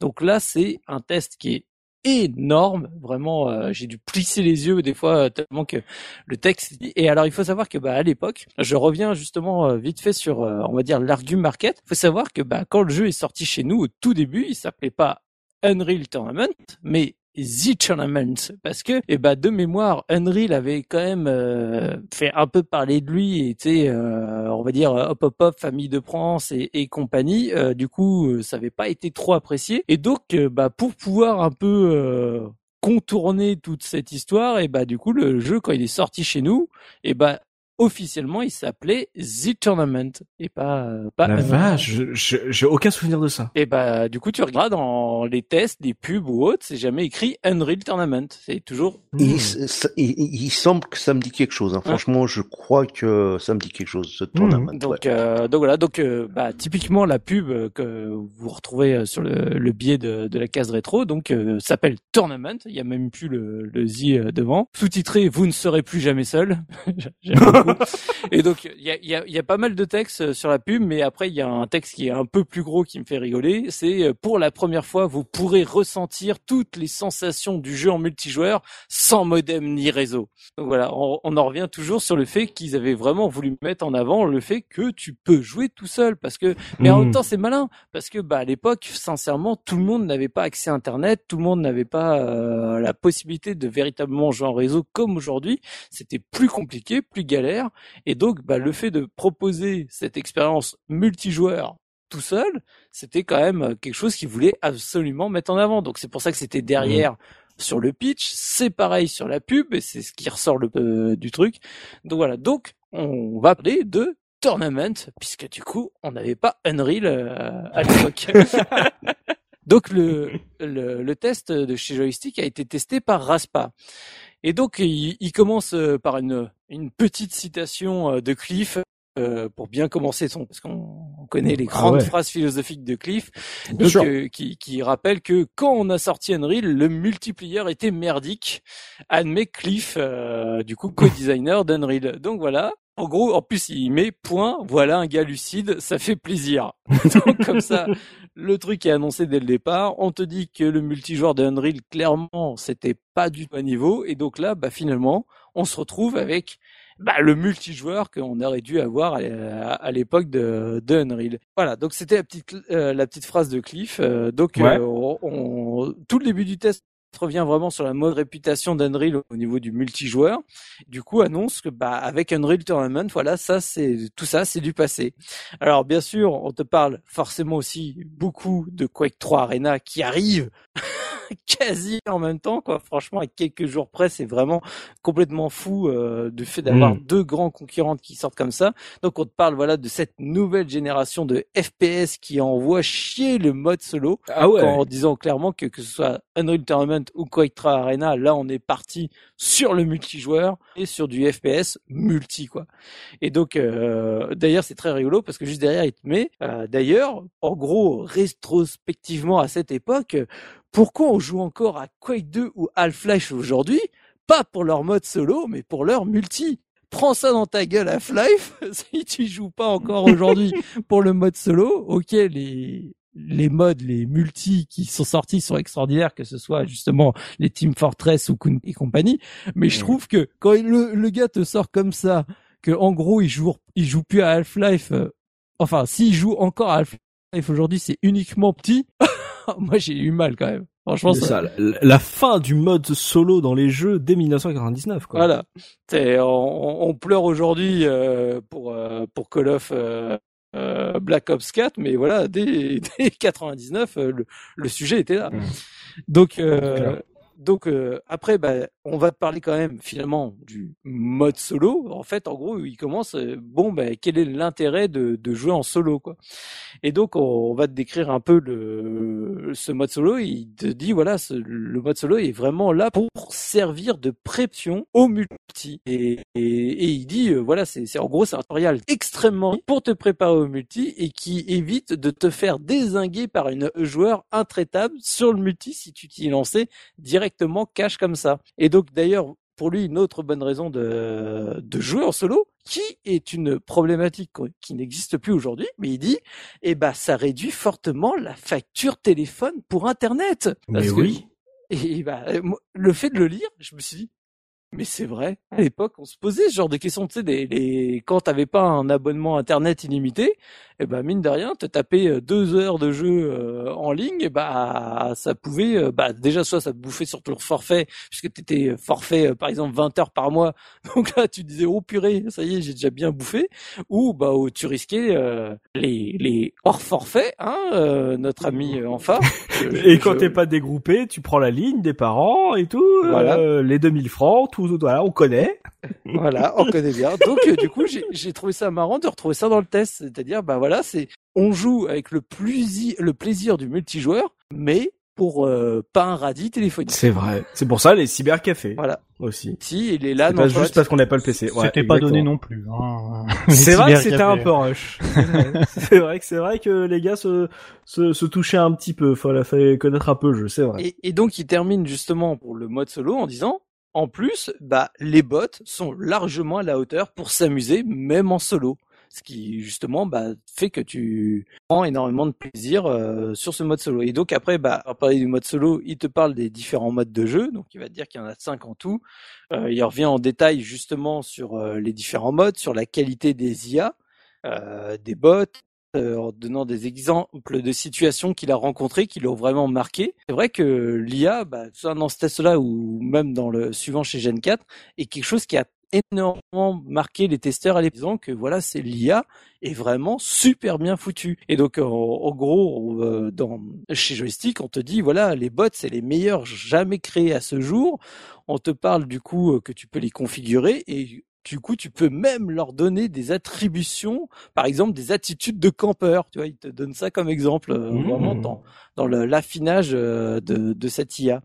Donc après, on te parle des armes. Bien sûr, on en, on en a parlé énormément, et du coup, il va te dire que voilà, les armes sont très équilibrées et elles sont toutes utiles. Mhm. Il n'y en a pas une qui est, qui est achetée, ce qui c'est vrai que à l'époque c'est pas forcément évident. Euh, il te- pour lui, les armes sont beaucoup plus convaincantes que dans Unreal. Donc après, bon ça c'est avis euh, personnel, euh, c'est libre à chacun de juger. Et donc après, le, il parle du moteur réseau euh, qu'il trouve absolument nickel. Euh, c'est justement le gros défaut du premier Unreal en plus du, du gameplay en lui-même. Et donc là, il dit voilà.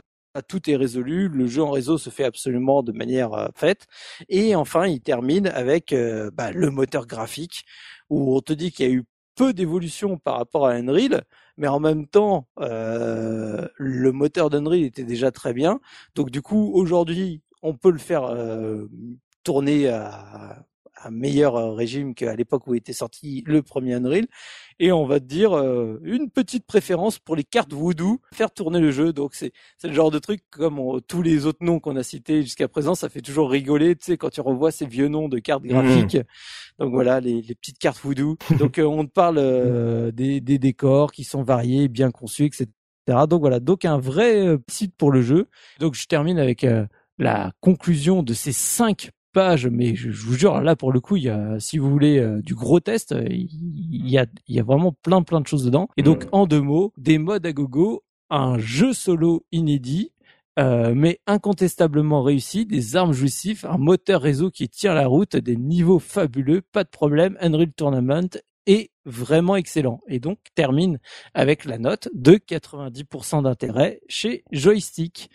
Donc euh, qui reste euh, une très bonne note. Très bonne note et ouais, euh, comme tu l'as dit, un, un- limite un test dossier là. C'est vraiment, euh, c'est, Ah oui, pour une fois, on a un truc ultra complet sur un jeu où on aurait pu se dire, ils auraient pu être un peu méchants comme c'est que du multi. Là, on voit qu'ils ont vraiment euh, euh, gratté tout ce qu'ils pouvaient gratter pour vraiment expliquer de quoi il en retourne. Et donc vraiment, euh, Ah, GG eux. On est à l'extrême opposé. Des fois, souvent, je le disais, avec les, quand t'as des fois les tests de console plus qui sont en trois paragraphes et, et plein de photos.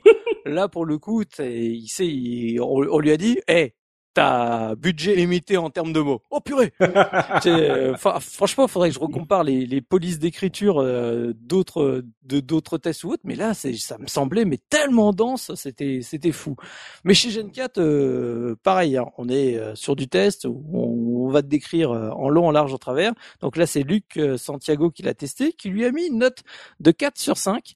Et c'est intéressant parce que justement, tu sens qu'il a aimé, mais qu'il a quelques réserves. Et il y a un contre-avis à la fin du test euh, bah, d'un autre testeur qui dit oh là, mais non, non, non, moi je lui mets 5 étoiles sur 5, c'est juste trop bien. Donc du coup, on, on revient juste une petite intro euh, pour commencer le donc euh, The Tournament puisque de nouveau le Unreal n'est pas là. A décidément mieux aimé les Quake like en ce moment tu vois toi qui n'as jamais utilisé ce Ah terme là c'est simple il en sort presque un par mois. Il fallait donc se démarquer et faire preuve d'originalité. The Tournament est donc uniquement multijoueur mais est-ce suffisant? Point d'interrogation petite intro euh, pour commencer Mm. donc on va commencer à te parler bah, du jeu qui sort juste avant Quake 3, quelques jours avant Quake 3, forcément c'est le sujet euh, du moment.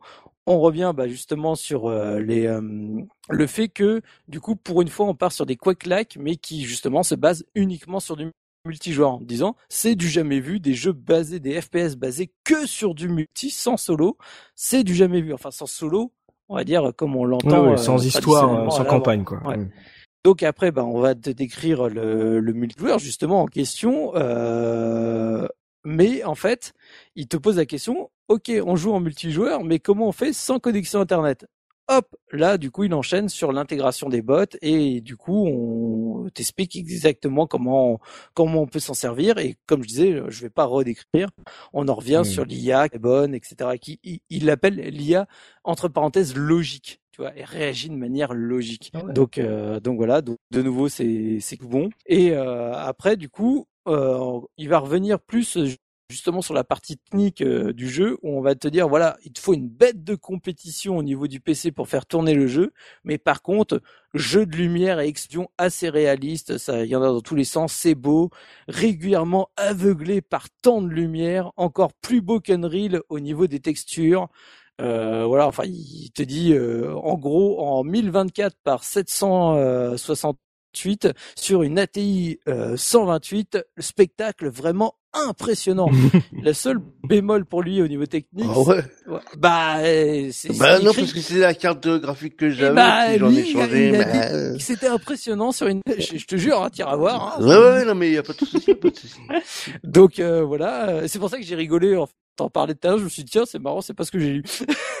et donc après il te parle des animations des personnages qui sont juste un peu trop mécaniques à son goût, mais voilà c'est vraiment le seul euh, son seul pot. Il te parle donc euh, comme je disais du, du nombre de maps avec les environnements différents et avec le fait que bah t'avais vraiment de quoi faire en, en termes de, de nombre de maps. Il te parle des cinq modes, forcément euh, tu reviens dessus et il te re- il revient vraiment finalement à la fin du test sur le fait que le mode solo, de nouveau, reste euh, en gros un super tutoriel. C'est Mhm. magnifique initiation au jeu euh, pour après jouer véritablement avec des vrais joueurs. Les défauts pour lui, il a eu quelques frises en jeu. Bah, ah, ça revient peut-être à son ATI euh, 128, que du coup le jeu est très gourmand et il l'estime élitiste parce que bah il faut un bon PC, une belle euh, une belle bête et également bah t'as tout ce qui est la connexion internet à l'époque hein, pour pouvoir jouer en multi. Euh, il note aussi également quelques bugs, mais sans préciser exactement quoi. Et il regrette qu'il n'y ait que 5 modes. Je le trouve un peu sévère parce que mine de rien, euh, le contenu était loin d'être. euh, enfin, les, les 5 modes sont vraiment différents, vraiment intéressants. Et elle est- après, j'étais pas un spécialiste des Quake-like à l'époque, donc je sais pas du tout si la concurrence proposait beaucoup plus de modes, mais moi en tout cas. À l'époque, ça m'avait absolument pas choqué en termes de, de contenu du jeu. Mm. Donc il te dit, euh, ce- le jeu est très efficace, mais n'arrivera peut-être pas à convertir les fans d'Half-Life et des modes multiplient sur ce jeu. Ah sûr oui. que, euh, là, on commençait à voir les gros modes qui sortaient aussi sur Half-Life, enfin plus que commencé, hein, il était déjà bien sorti. Donc voilà, pour lui, c'était le seul euh, truc qui l'inquiétait, c'est vu le succès que continuait à avoir Half-Life et de tous les modes qui sortaient, voilà comment lui il pouvait se positionner là-dessus. Et donc après, tu as quand même donc le, le comme je disais le, le contre-avis de, de Seb euh, dans, dans le test qui pour lui disait euh, je lui mets une note de 5 sur euh, 5, aucun doute, The Tournament est vraiment réussi, les graphismes sont superbes, les modes sont variés et les cartes sont nombreuses et bien construites, mais le plus impressionnant reste l'exploitation intelligente des bots, effrayant d'efficacité, ils donnent une dimension solo au jeu et permettent de compléter efficacement les équipes en multijoueur. Les parties de The Tournament sont hyper rapides, fun et rappellent inévitablement celle de deux, une référence en réseau. Amateur de Quake Like, ne passez pas à côté, point d'exclamation. Eh bah donc encore un test où ils vendent vraiment le l'IA hein, des bots. Hein. euh. Ah oui, oui, là c'est- ça visiblement c'est un truc qui a marqué euh, les tests à la sortie. Hein. Ah oui, oui, c'est ils reviennent vraiment énormément dessus dans les deux tests. Euh, Il y a quasiment, je pense, un bon tiers de chaque test qui est dédié uniquement aux bots, quoi. Ça- Donc ça a vraiment marqué. D'ailleurs, à la fin, les plus, c'est IA, d'assaut, les armes. Les moins, c'est sac mode de jeu, bug et élitiste. Élitiste. je sais. Mais, mais c'est vrai que c'était un truc. C'était PC Master Ouais, Race. c'est ça. Il Ouais, fallait une bonne bécane et il fallait une bonne une connexion internet. C'est en 99, c'est vraiment pas le truc Ah, le mais- plus euh, répandu. Hein. Ah mais ça faisait la différence. hein. Moi je te dis, j'étais euh, euh, chez Chello pour ceux qui connaissaient sur la région parisienne, euh, donc en câblé, en réseau câblé, ça faisait une différence mais totale. hein, euh. Mhm. Bah oui, c'est ça. T'avais moins de latence. euh, du coup, euh, le jeu était Bah, plus fluide oui. et tu as l'impression que t'es meilleur que les autres, alors que tu avais juste qu'un câble. de son- Ah, vo- voilà, c'est- c'est- ça doit être ça. pour- C'est c'est pour ça que je gagnais des fois. C'est- C'est c'est- c'est comme ça que t'as eu tes dominations et. Ouais, c'est en- ça. le mec, ouais, il était bah à oui. 2 FPS, il comprenait pas ce qui se passait. euh. Ah mais j'en voyais, tu sais, quand, tu sais, parce que tu voyais le ping des gars, quoi.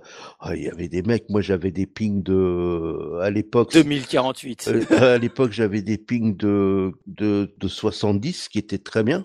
Euh, pour l'époque, les mecs, ils étaient à 150. Putain, un truc de fou. Comment tu peux jouer, quoi. C'est clair. Oh là là, tu me rappelles de vieux mauvais souvenirs. Oh là là. Des mieux mauvais souvenirs sur Rocket League, euh, par exemple? Ah non, ça, maintenant ça c'est amélioré, mais sur euh, Battlefield 1942 par exemple, euh, où tu disais ah mais je comprends pas, le pont il était loin, pourquoi je me le suis pris, etc. Et là, tu fais ah, ok d'accord. Mm. Genre les 70, 150 et t'es ouais bon. Allez, on va attendre à- de, passer euh, de passer à la DSL, le futur. Ok, ouais, donc ouais, des, des tests en tout cas, euh, je m'attendais à beaucoup plus de réserves, euh, même tu vois, même le 4 sur 5 est finalement assez euh, assez euh, dans le texte assez cool avec le jeu. Donc Oui. c'est vraiment ils l'ont ils ont vraiment bien pris ça comme l'évolution des Quake Like, vraiment genre les Quake Like se tournent vers le, le tout multijoueur et il n'y avait pas vraiment de de tests ou enfin en tout cas Oh. dans ces deux tests là, ils étaient pas réfractaires à l'idée quoi. Voilà, en fait, je pense que juste qu'il a mis sur 5 parce qu'en fait, je pense que c'était un grand amoureux de Quake. Et comme t'avais Quake 3 qui arrivait juste derrière, il est réservé au cas où, j'ai pas regardé c'est quelle note il a mis à Quake 3, si c'est lui qui a fait le test, mais tu sais, du genre dire, euh, mais non, en fait, Quake 3 c'était quand même meilleur, je lui ai mis 5 sur 5, tu vois. Je, je le comprends totalement. Je le comprends totalement. Nous ferons, un- j'espère qu'un jour nous ferons Quake 3 Arena, histoire de de de de, de nous friter là-dessus. Mais euh, mais euh, je m'attendais à ce que ouais, Unreal Tournament soit un peu euh, moins bien noté, comme c'était vraiment le début de ces ces styles de jeux là. Bah comme quoi, les- la presse PC l'a accueilli vraiment à bras ouverts. Il y a eu de très bonnes notes et ils ont noté euh, la bonne IA. Donc du coup, Gerfo, tu as eu raison de nous parler de- du mode offline parce que euh, apparemment c'est vraiment euh, un truc qui a été euh, largement apprécié, euh, très, très- voilà. Et puis euh, voilà, si vous écoutez, n'hésitez pas à feuilleter le justement joystick là, le test de joystick, l'énorme pavé qu'ils ont pondu parce que c'est pas tous les jours qu'on a un très gros test avec beaucoup de, de texte. Donc n'hésitez pas à le consulter sur le- la page du podcast. C'est tout pour la revue de presse, oui? C'est tout bon. Ok, bon, on va passer aux anecdotes maintenant avec Gerfo, histoire de voir si on a oublié quelques petites, euh, euh, voilà, quelques petits détails croustillants sur ce jeu, Gerfo. bon, il y a pas, y a, j'en ai une belle pour la fin, mais pour le reste, on va déjà commencer avec les, petits sujets. Alors déjà, il y a, il y a un hommage, euh, il y a un respect quand même, parce que c'est vrai qu'on parle d'un jeu qui est sorti très près de Quake 3 Arena. On parlait tout à l'heure des mutators, il y en a un qui est, euh, qui remplace le Impact Hammer par une, par une tronçonneuse. Mmh. Et bien évidemment, Maintenant, au lieu de mettre un, au lieu de mettre le message classique, vous avez récupéré une tronçonneuse, ils ont mis un message qui disait ça faisait cinq ans que j'attendais qu'on se resserve de moi. en fait, Unreal Tournament est sorti cinq ans après Doom, Doom 2, pardon, euh, dans, le, Mhm. dans son historique, et du coup, c'était le, le petit respect qui était posé par les, les développeurs, qui ont mis quelques, voilà, quelques petites, euh, quelques petites pointes à dire. On respecte quand même les gens qui sont passés avant nous et qui ont fait du bon boulot Mhm. euh, précédemment. Il y a pas mal de, de- ouais, il y a pas mal de petites choses comme ça. Bon, il y a bien évidemment, on retrouve euh, un certain nombre de euh, petits Easter eggs par map euh, où on va trouver euh, notamment euh, notamment des, des, des photos des développeurs qui sont cachées derrière euh, euh, des combinaisons assez compliquées où en gros on avait des lampes sur lesquelles il fallait tirer dans un ordre précis euh, sur une map pour débloquer une, une pièce où on trouvait euh, une photo non pas de Cliff mais de ce de son co euh, co-auteur. Non, Cliff a attendu 2003 pour se mettre, il voulait une photo en haute résolution. hein, c'est un truc qui est important. Et en gros, on trouvait le message en dessous, Pretty Fly for a White Guy, euh, qui est une référence au morceau de Offspring, euh, qui, voilà, qui est sorti, euh, qui était sorti peu de temps, peu de temps avant. Alors Unreal Tournament, c'est aussi le seul, pendant très longtemps, ça a été le seul jeu de la gamme euh, Unreal tout court qui a été banni en Allemagne hein, euh, sous les références qu'on peut connaître euh, de D'accord. violence. Et euh, ça s'est propagé ensuite euh, en 2008 avec la finalement le, les jeux euh, 2003 et 2004 qui ont été bannis. Donc il a existé pendant une époque des versions allemandes euh, de Unreal Tournament euh, qui ont disparu par la suite. Ouais. Et il se trouve qu'aujourd'hui on ne peut pas acheter euh, sur GOG ou sur Steam Unreal Tournament 99 en se connectant depuis une IP allemande. C'est toujours impossible aujourd'hui. Ah, les Euh, Allemands et les Australiens, c'est vraiment euh, le rib quoi. J'avais raconté sur le podcast Half-Life, non? J'avais raconté l'anecdote de moi qui essayait d'acheter euh, Counter-Strike dans un Saturn allemand euh, sais- à Düsseldorf. Je me rappelle plus. Non? Bah, En tout cas, pour ceux qui nous écoutent et qui n'ont pas écouté le podcast Half-Life, si c'est là- là-dedans, en fait, j'étais, euh, c'est la première fois que je rentrais dans un Saturn de ma vie. Et, euh, et on voyait le rayon jeux vidéo parce que évidemment, quand on est en voyage scolaire en Allemagne, qu'est-ce qu'on fait? On va dans un Saturn, normal. euh, et je vois euh, Counter-Strike genre à, à 10 euros.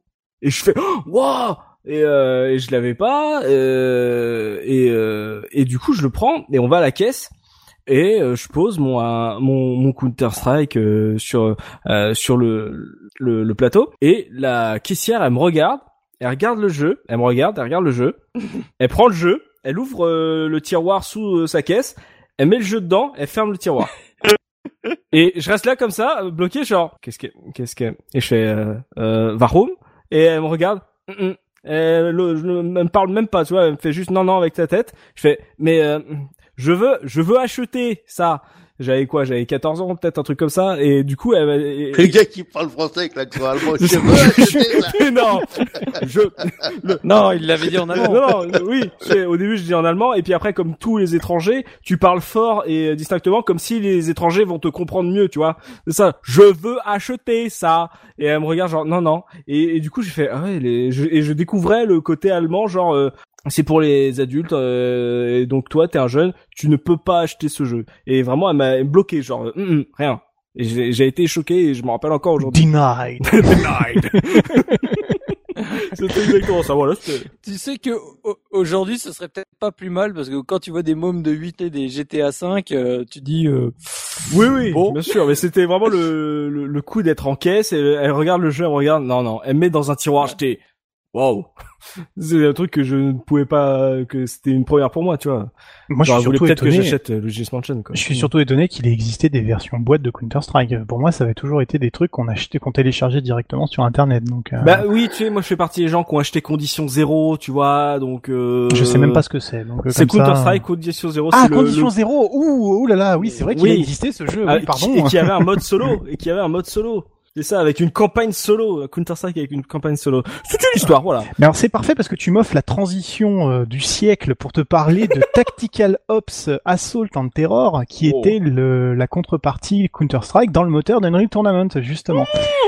Qui de- que personne n'a jamais entendu parler. En tout cas, moi, le nom me Ah, dit si, si, absolument rien. si, si, si, si, si, si, si, je, je m'en Et Eh bien souviens. pourtant, elle a eu son petit succès, mais en fait, euh, alors elle, elle était assez respectée dans la communauté de joueurs parce qu'elle était, euh, un peu supérieur graphiquement, donc euh, Mhm. forcément dans un jeu qui a tendance à être un peu réaliste, ça, ça compte. Mais c'est surtout qu'en fait, euh, Cliff a admis que ils avaient raté le coche avec cette euh, avec ce jeu, parce qu'en fait initialement il devait sortir avec la Game of the Year édition de Unreal 99, euh, qui aura donc qui est sorti au de, mi au mi-année 2000, et en fait ils pensent qu'ils ont perdu une grosse part de marché en n'étant pas capables de pousser le jeu à ce moment-là.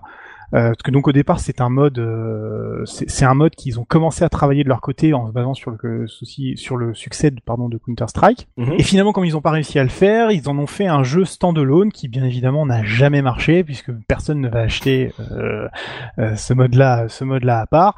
Et il a été euh, rebooté dans un autre jeu qui s'appelait Tactical Ops Return to euh, Return to Strike, qui euh, bien entendu vous avez tous, vous connaissez tous évidemment, et qui n'est qui n'est jamais sorti, enfin qui n'a qui n'a jamais percé euh, derrière euh, non plus. Euh, alors c'est Ils quand sont, même ils sont forts épiques pour recycler euh, des des concepts d'autres euh, avec leur moteur pour essayer de, de, de prendre le marché. Hein. Oh bah de, de, de quoi tu parles? Je sais pas, Alors là, il y a aucune raison de qu'on parle, de me parler de ça. Enfin, je vois vraiment pas de quoi tu parles. Bon.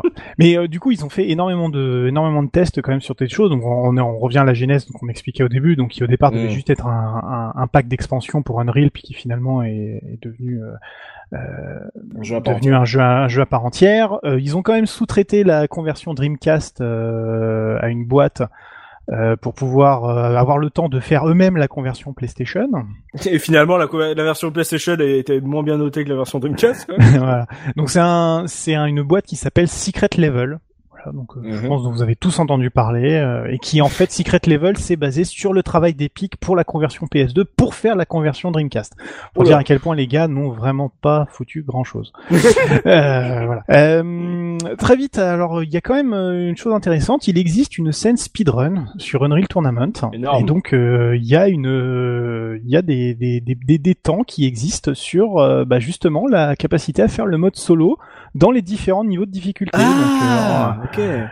On va avoir, on va avoir des, des runs sur le mode novice et des runs sur le mode godlike. Donc euh, le grand écart, hein, on est bien d'accord. hein, le mode putain. novice c'est le niveau 1 et le godlike c'est le niveau 8. hein. Donc euh, on est sur, euh, on est sur du, du lourd. Alors c'est d'ailleurs des runs qui sont, euh, qui, il y a pas énormément de joueurs hein, bien évidemment, mais des runs qui sont très récentes. C'est-à-dire que on a un record sur le mode novice qui date de l'année dernière Ah oui. un américain qui s'appelle Big Boss qui a fait euh, toute la campagne solo en 1h38 euh, en niveau novice. D'accord. Euh, donc euh, voilà, alors qui, qui est euh, qui est venu remplacer un score d'un français qui s'appelait Stovent qui lui l'avait fait en 4h05. Ah ouais. Donc, euh, euh, on est sur du Petite voilà, on, quoi. voilà, on est sur du En l'opti sur de du- ouf. du- euh, voilà, en petite optimisation. Et alors là où ça devient carrément de la folie, alors là on a un joueur portugais qui s'appelle Cyborg Ah, qui lui a une Euh, run- Il s'appelle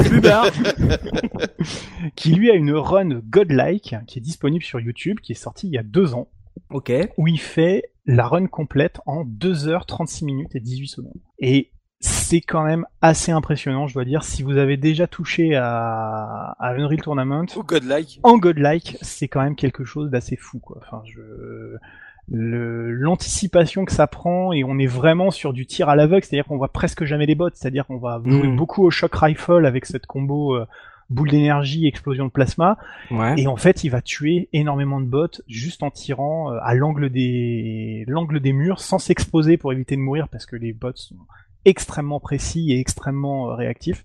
Ouais. Et c'est pas mal du tout, quoi. Enfin, Mais tu euh, regardes un temps, euh, si du speedrun euh, en, en deux heures ou en, en une heure, ça veut dire que pour quelqu'un de normal, déjà c'est beaucoup, beaucoup, beaucoup, plus long pour le finir. Donc on voit que déjà en fait la campagne, se, on va dire offline, elle, elle, est, elle prenait vraiment, elle nécessitait beaucoup de temps de jeu. Quoi. Alors oui, oui et non parce que, enfin, c'est- encore une fois, enfin, si, si tu si tu regardes, je te dis, il n'y a pas une énorme communauté. Enfin, tu vois, euh, un temps de 6 ou 7 heures pour faire la campagne solo me semble pas euh, déraisonnable et on a des scores qui sont rentrés à 4h05. Hmm. Donc on n'a pas non plus des milliers de personnes qui tentent des runs et qui font de l'opti de fou.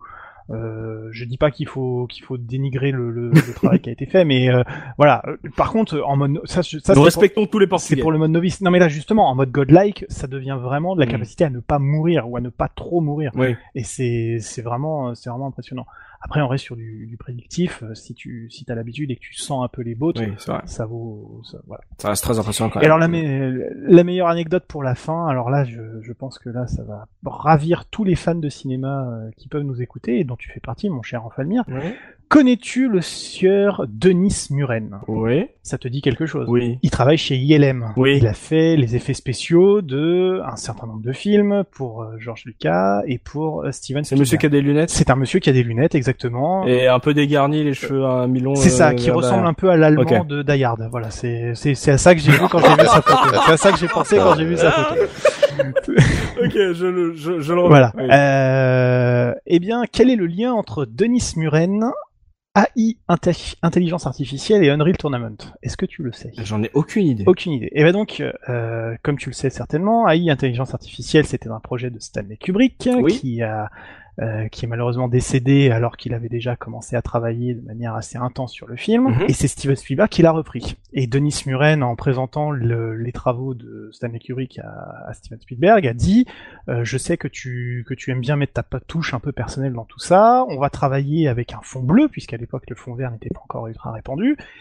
Et bah, je réfléchis un petit peu à un moyen de euh, te présenter, en fait, euh, de te représenter avant qu'on tourne les scènes, comment le décor va se, va se, va se mettre en place. Donc en fait, AI La intelligence, prévisualisation. voilà, AI intelligence artificielle pour ceux qui n'ont pas vu le film, en fait, se déroule dans une cité futuriste où on a énormément de bâtiments, de buildings avec beaucoup d'effets de lumière et dans lequel euh, les personnages en fait évoluent euh, avec des notions de perspective pour donner une, une notion de grandeur. Mm. Et donc Muren, euh, Muren s'est dit, euh, il va falloir qu'on permette à Spielberg de d'anticiper euh, un peu les, les, les, les points de vue sur lesquels il va travailler. Et donc, de- il est allé voir le superviseur de- des effets de visualisation sur plateau de ILM, qui s'appelait Seth Rosenthal, Ouais. et Seth Rosenthal lui a dit, mais tu sais, il y a un shoot 'em up ultra générique qui existe, qui s'appelle Unreal Tournament, et il paraît qu'on peut travailler avec pour faire des petites représentations. Et en fait, ils ont contribué tous les deux à créer la représentation de Rouge City, qui est le, le lieu où se passe euh, AI Intelligence Artificielle, dans le moteur d'Unreal Tournament. Mais non.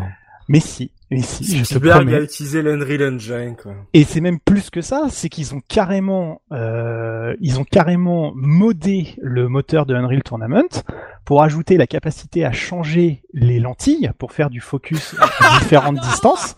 Non, non, mais c'est c'est c'est c'est un- un- ultra impressionnant. Je, je, vous- enverrai le lien. Je, je pense qu'on mettra le lien dans le ticket.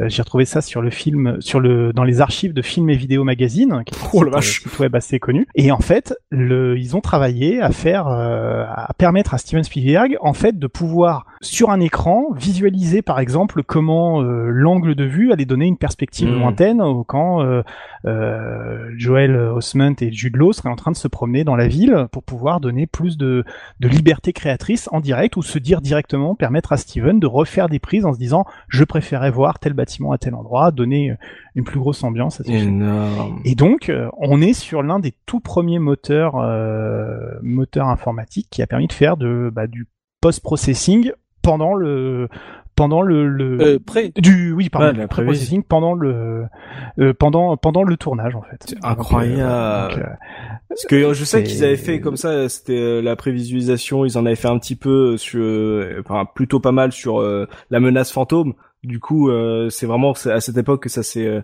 développé, mais euh, le fait d'avoir utilisé Unreal, ça ai aucune. idée. Oh, c'est génial.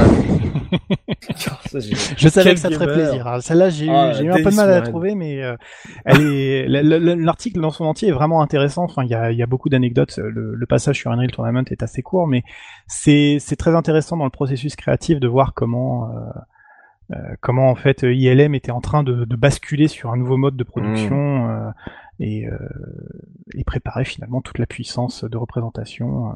Euh. Il travaillait d'ailleurs, pour l'anecdote, sur un PowerBook et un, et un portable compact. Ah ouais. Voilà, comme ça, c'est- c'est c'est des trucs qui sont, euh, c'est des, des, des marques qui n'existent même plus aujourd'hui, euh, qui sont euh, qu'Unreal Sont Engine aujourd'hui, voilà, euh, tout le monde sait ce que c'est et ça, ça périclite encore aujourd'hui. On peut faire des petits courts métrages et tout avec. Donc pff, voilà, c'est le début de toute cette ère formidable, très belle anecdote, euh, Gerfo. C'est tout d'ailleurs pour euh, ta rubrique? Ce sera tout pour pour les anecdotes. Ok, bon, on va pouvoir parler pognon maintenant avec Punky dans son duplex, euh, voilà, qui va partir en brocante certainement avec Coxidia qui va nous dire combien ça coûte si on a envie de se refaire le jeu aujourd'hui. Euh, voilà, plein de, de, de petites versions peut-être à, nous proposer, même si euh, euh, certains d'entre nous ont trouvé une petite version Good Old Games qui ne, voilà, qui peut être intéressant dès qu'un jeu est dispo sur Good Old Games.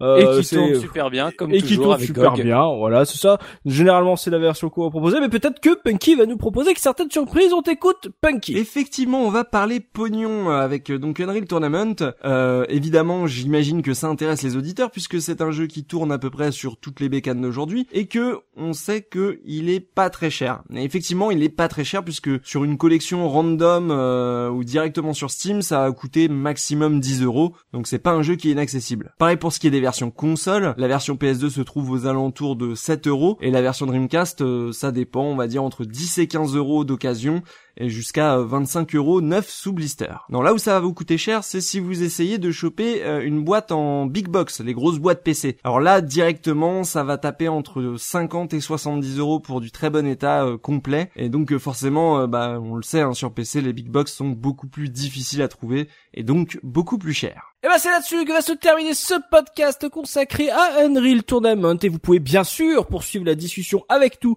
dans les commentaires sur la case rétro.fr on vous y attend surtout l'ancien clan de Tosmo Tosmo rappelle-moi le clan ton clan c'est les Warriors en chaos Les, wok, Warriors. les, les Warriors of Chaos. c'est ça c'est ça ce, ce- Et puis si, si GG des nuls, euh, GG77 des nuls passe dans le coin, euh, c'est avec plaisir. voilà pas se faire un bisou c'est ça ce, ce podcast a été sponsorisé par les Warriors of Chaos on vous embrasse les gars voilà merci à tous de nous avoir suivis. On espère qu'on vous a fait passer un bon moment en notre compagnie qu'on a su euh, faire ressurgir de vieux souvenirs de LAN chez vous et des, des premières expériences de multi en ligne qu'on aura peut-être donné envie à certains de se prendre une version Old Games pour se refaire quelques soi- soirées euh, de frag entre potes. C'est voilà vous avez vu que le contenu aujourd'hui est énormissime sur ce jeu. Merci Bekazer pour avoir animé ce podcast avec moi. On se donne rendez-vous dans 15 jours pour le dernier podcast de la saison de la case rétro. Voilà c'est ça c'est déjà la fin c'est déjà l'été il fait chaud on n'en peut plus nous sommes en sueur. Voilà d'ici là n'hésitez pas à vous abonner à notre chaîne iTunes pour ne pas rater nos prochaines émissions. Et si vous avez apprécié ce podcast pensez à nous laisser un petit mot une petite note. Ça nous fait toujours plaisir. Et d'ici là n'oubliez pas notre slogan le rétro gaming est l'avenir des consoles next gen salut salut. Salut. Salut. Salut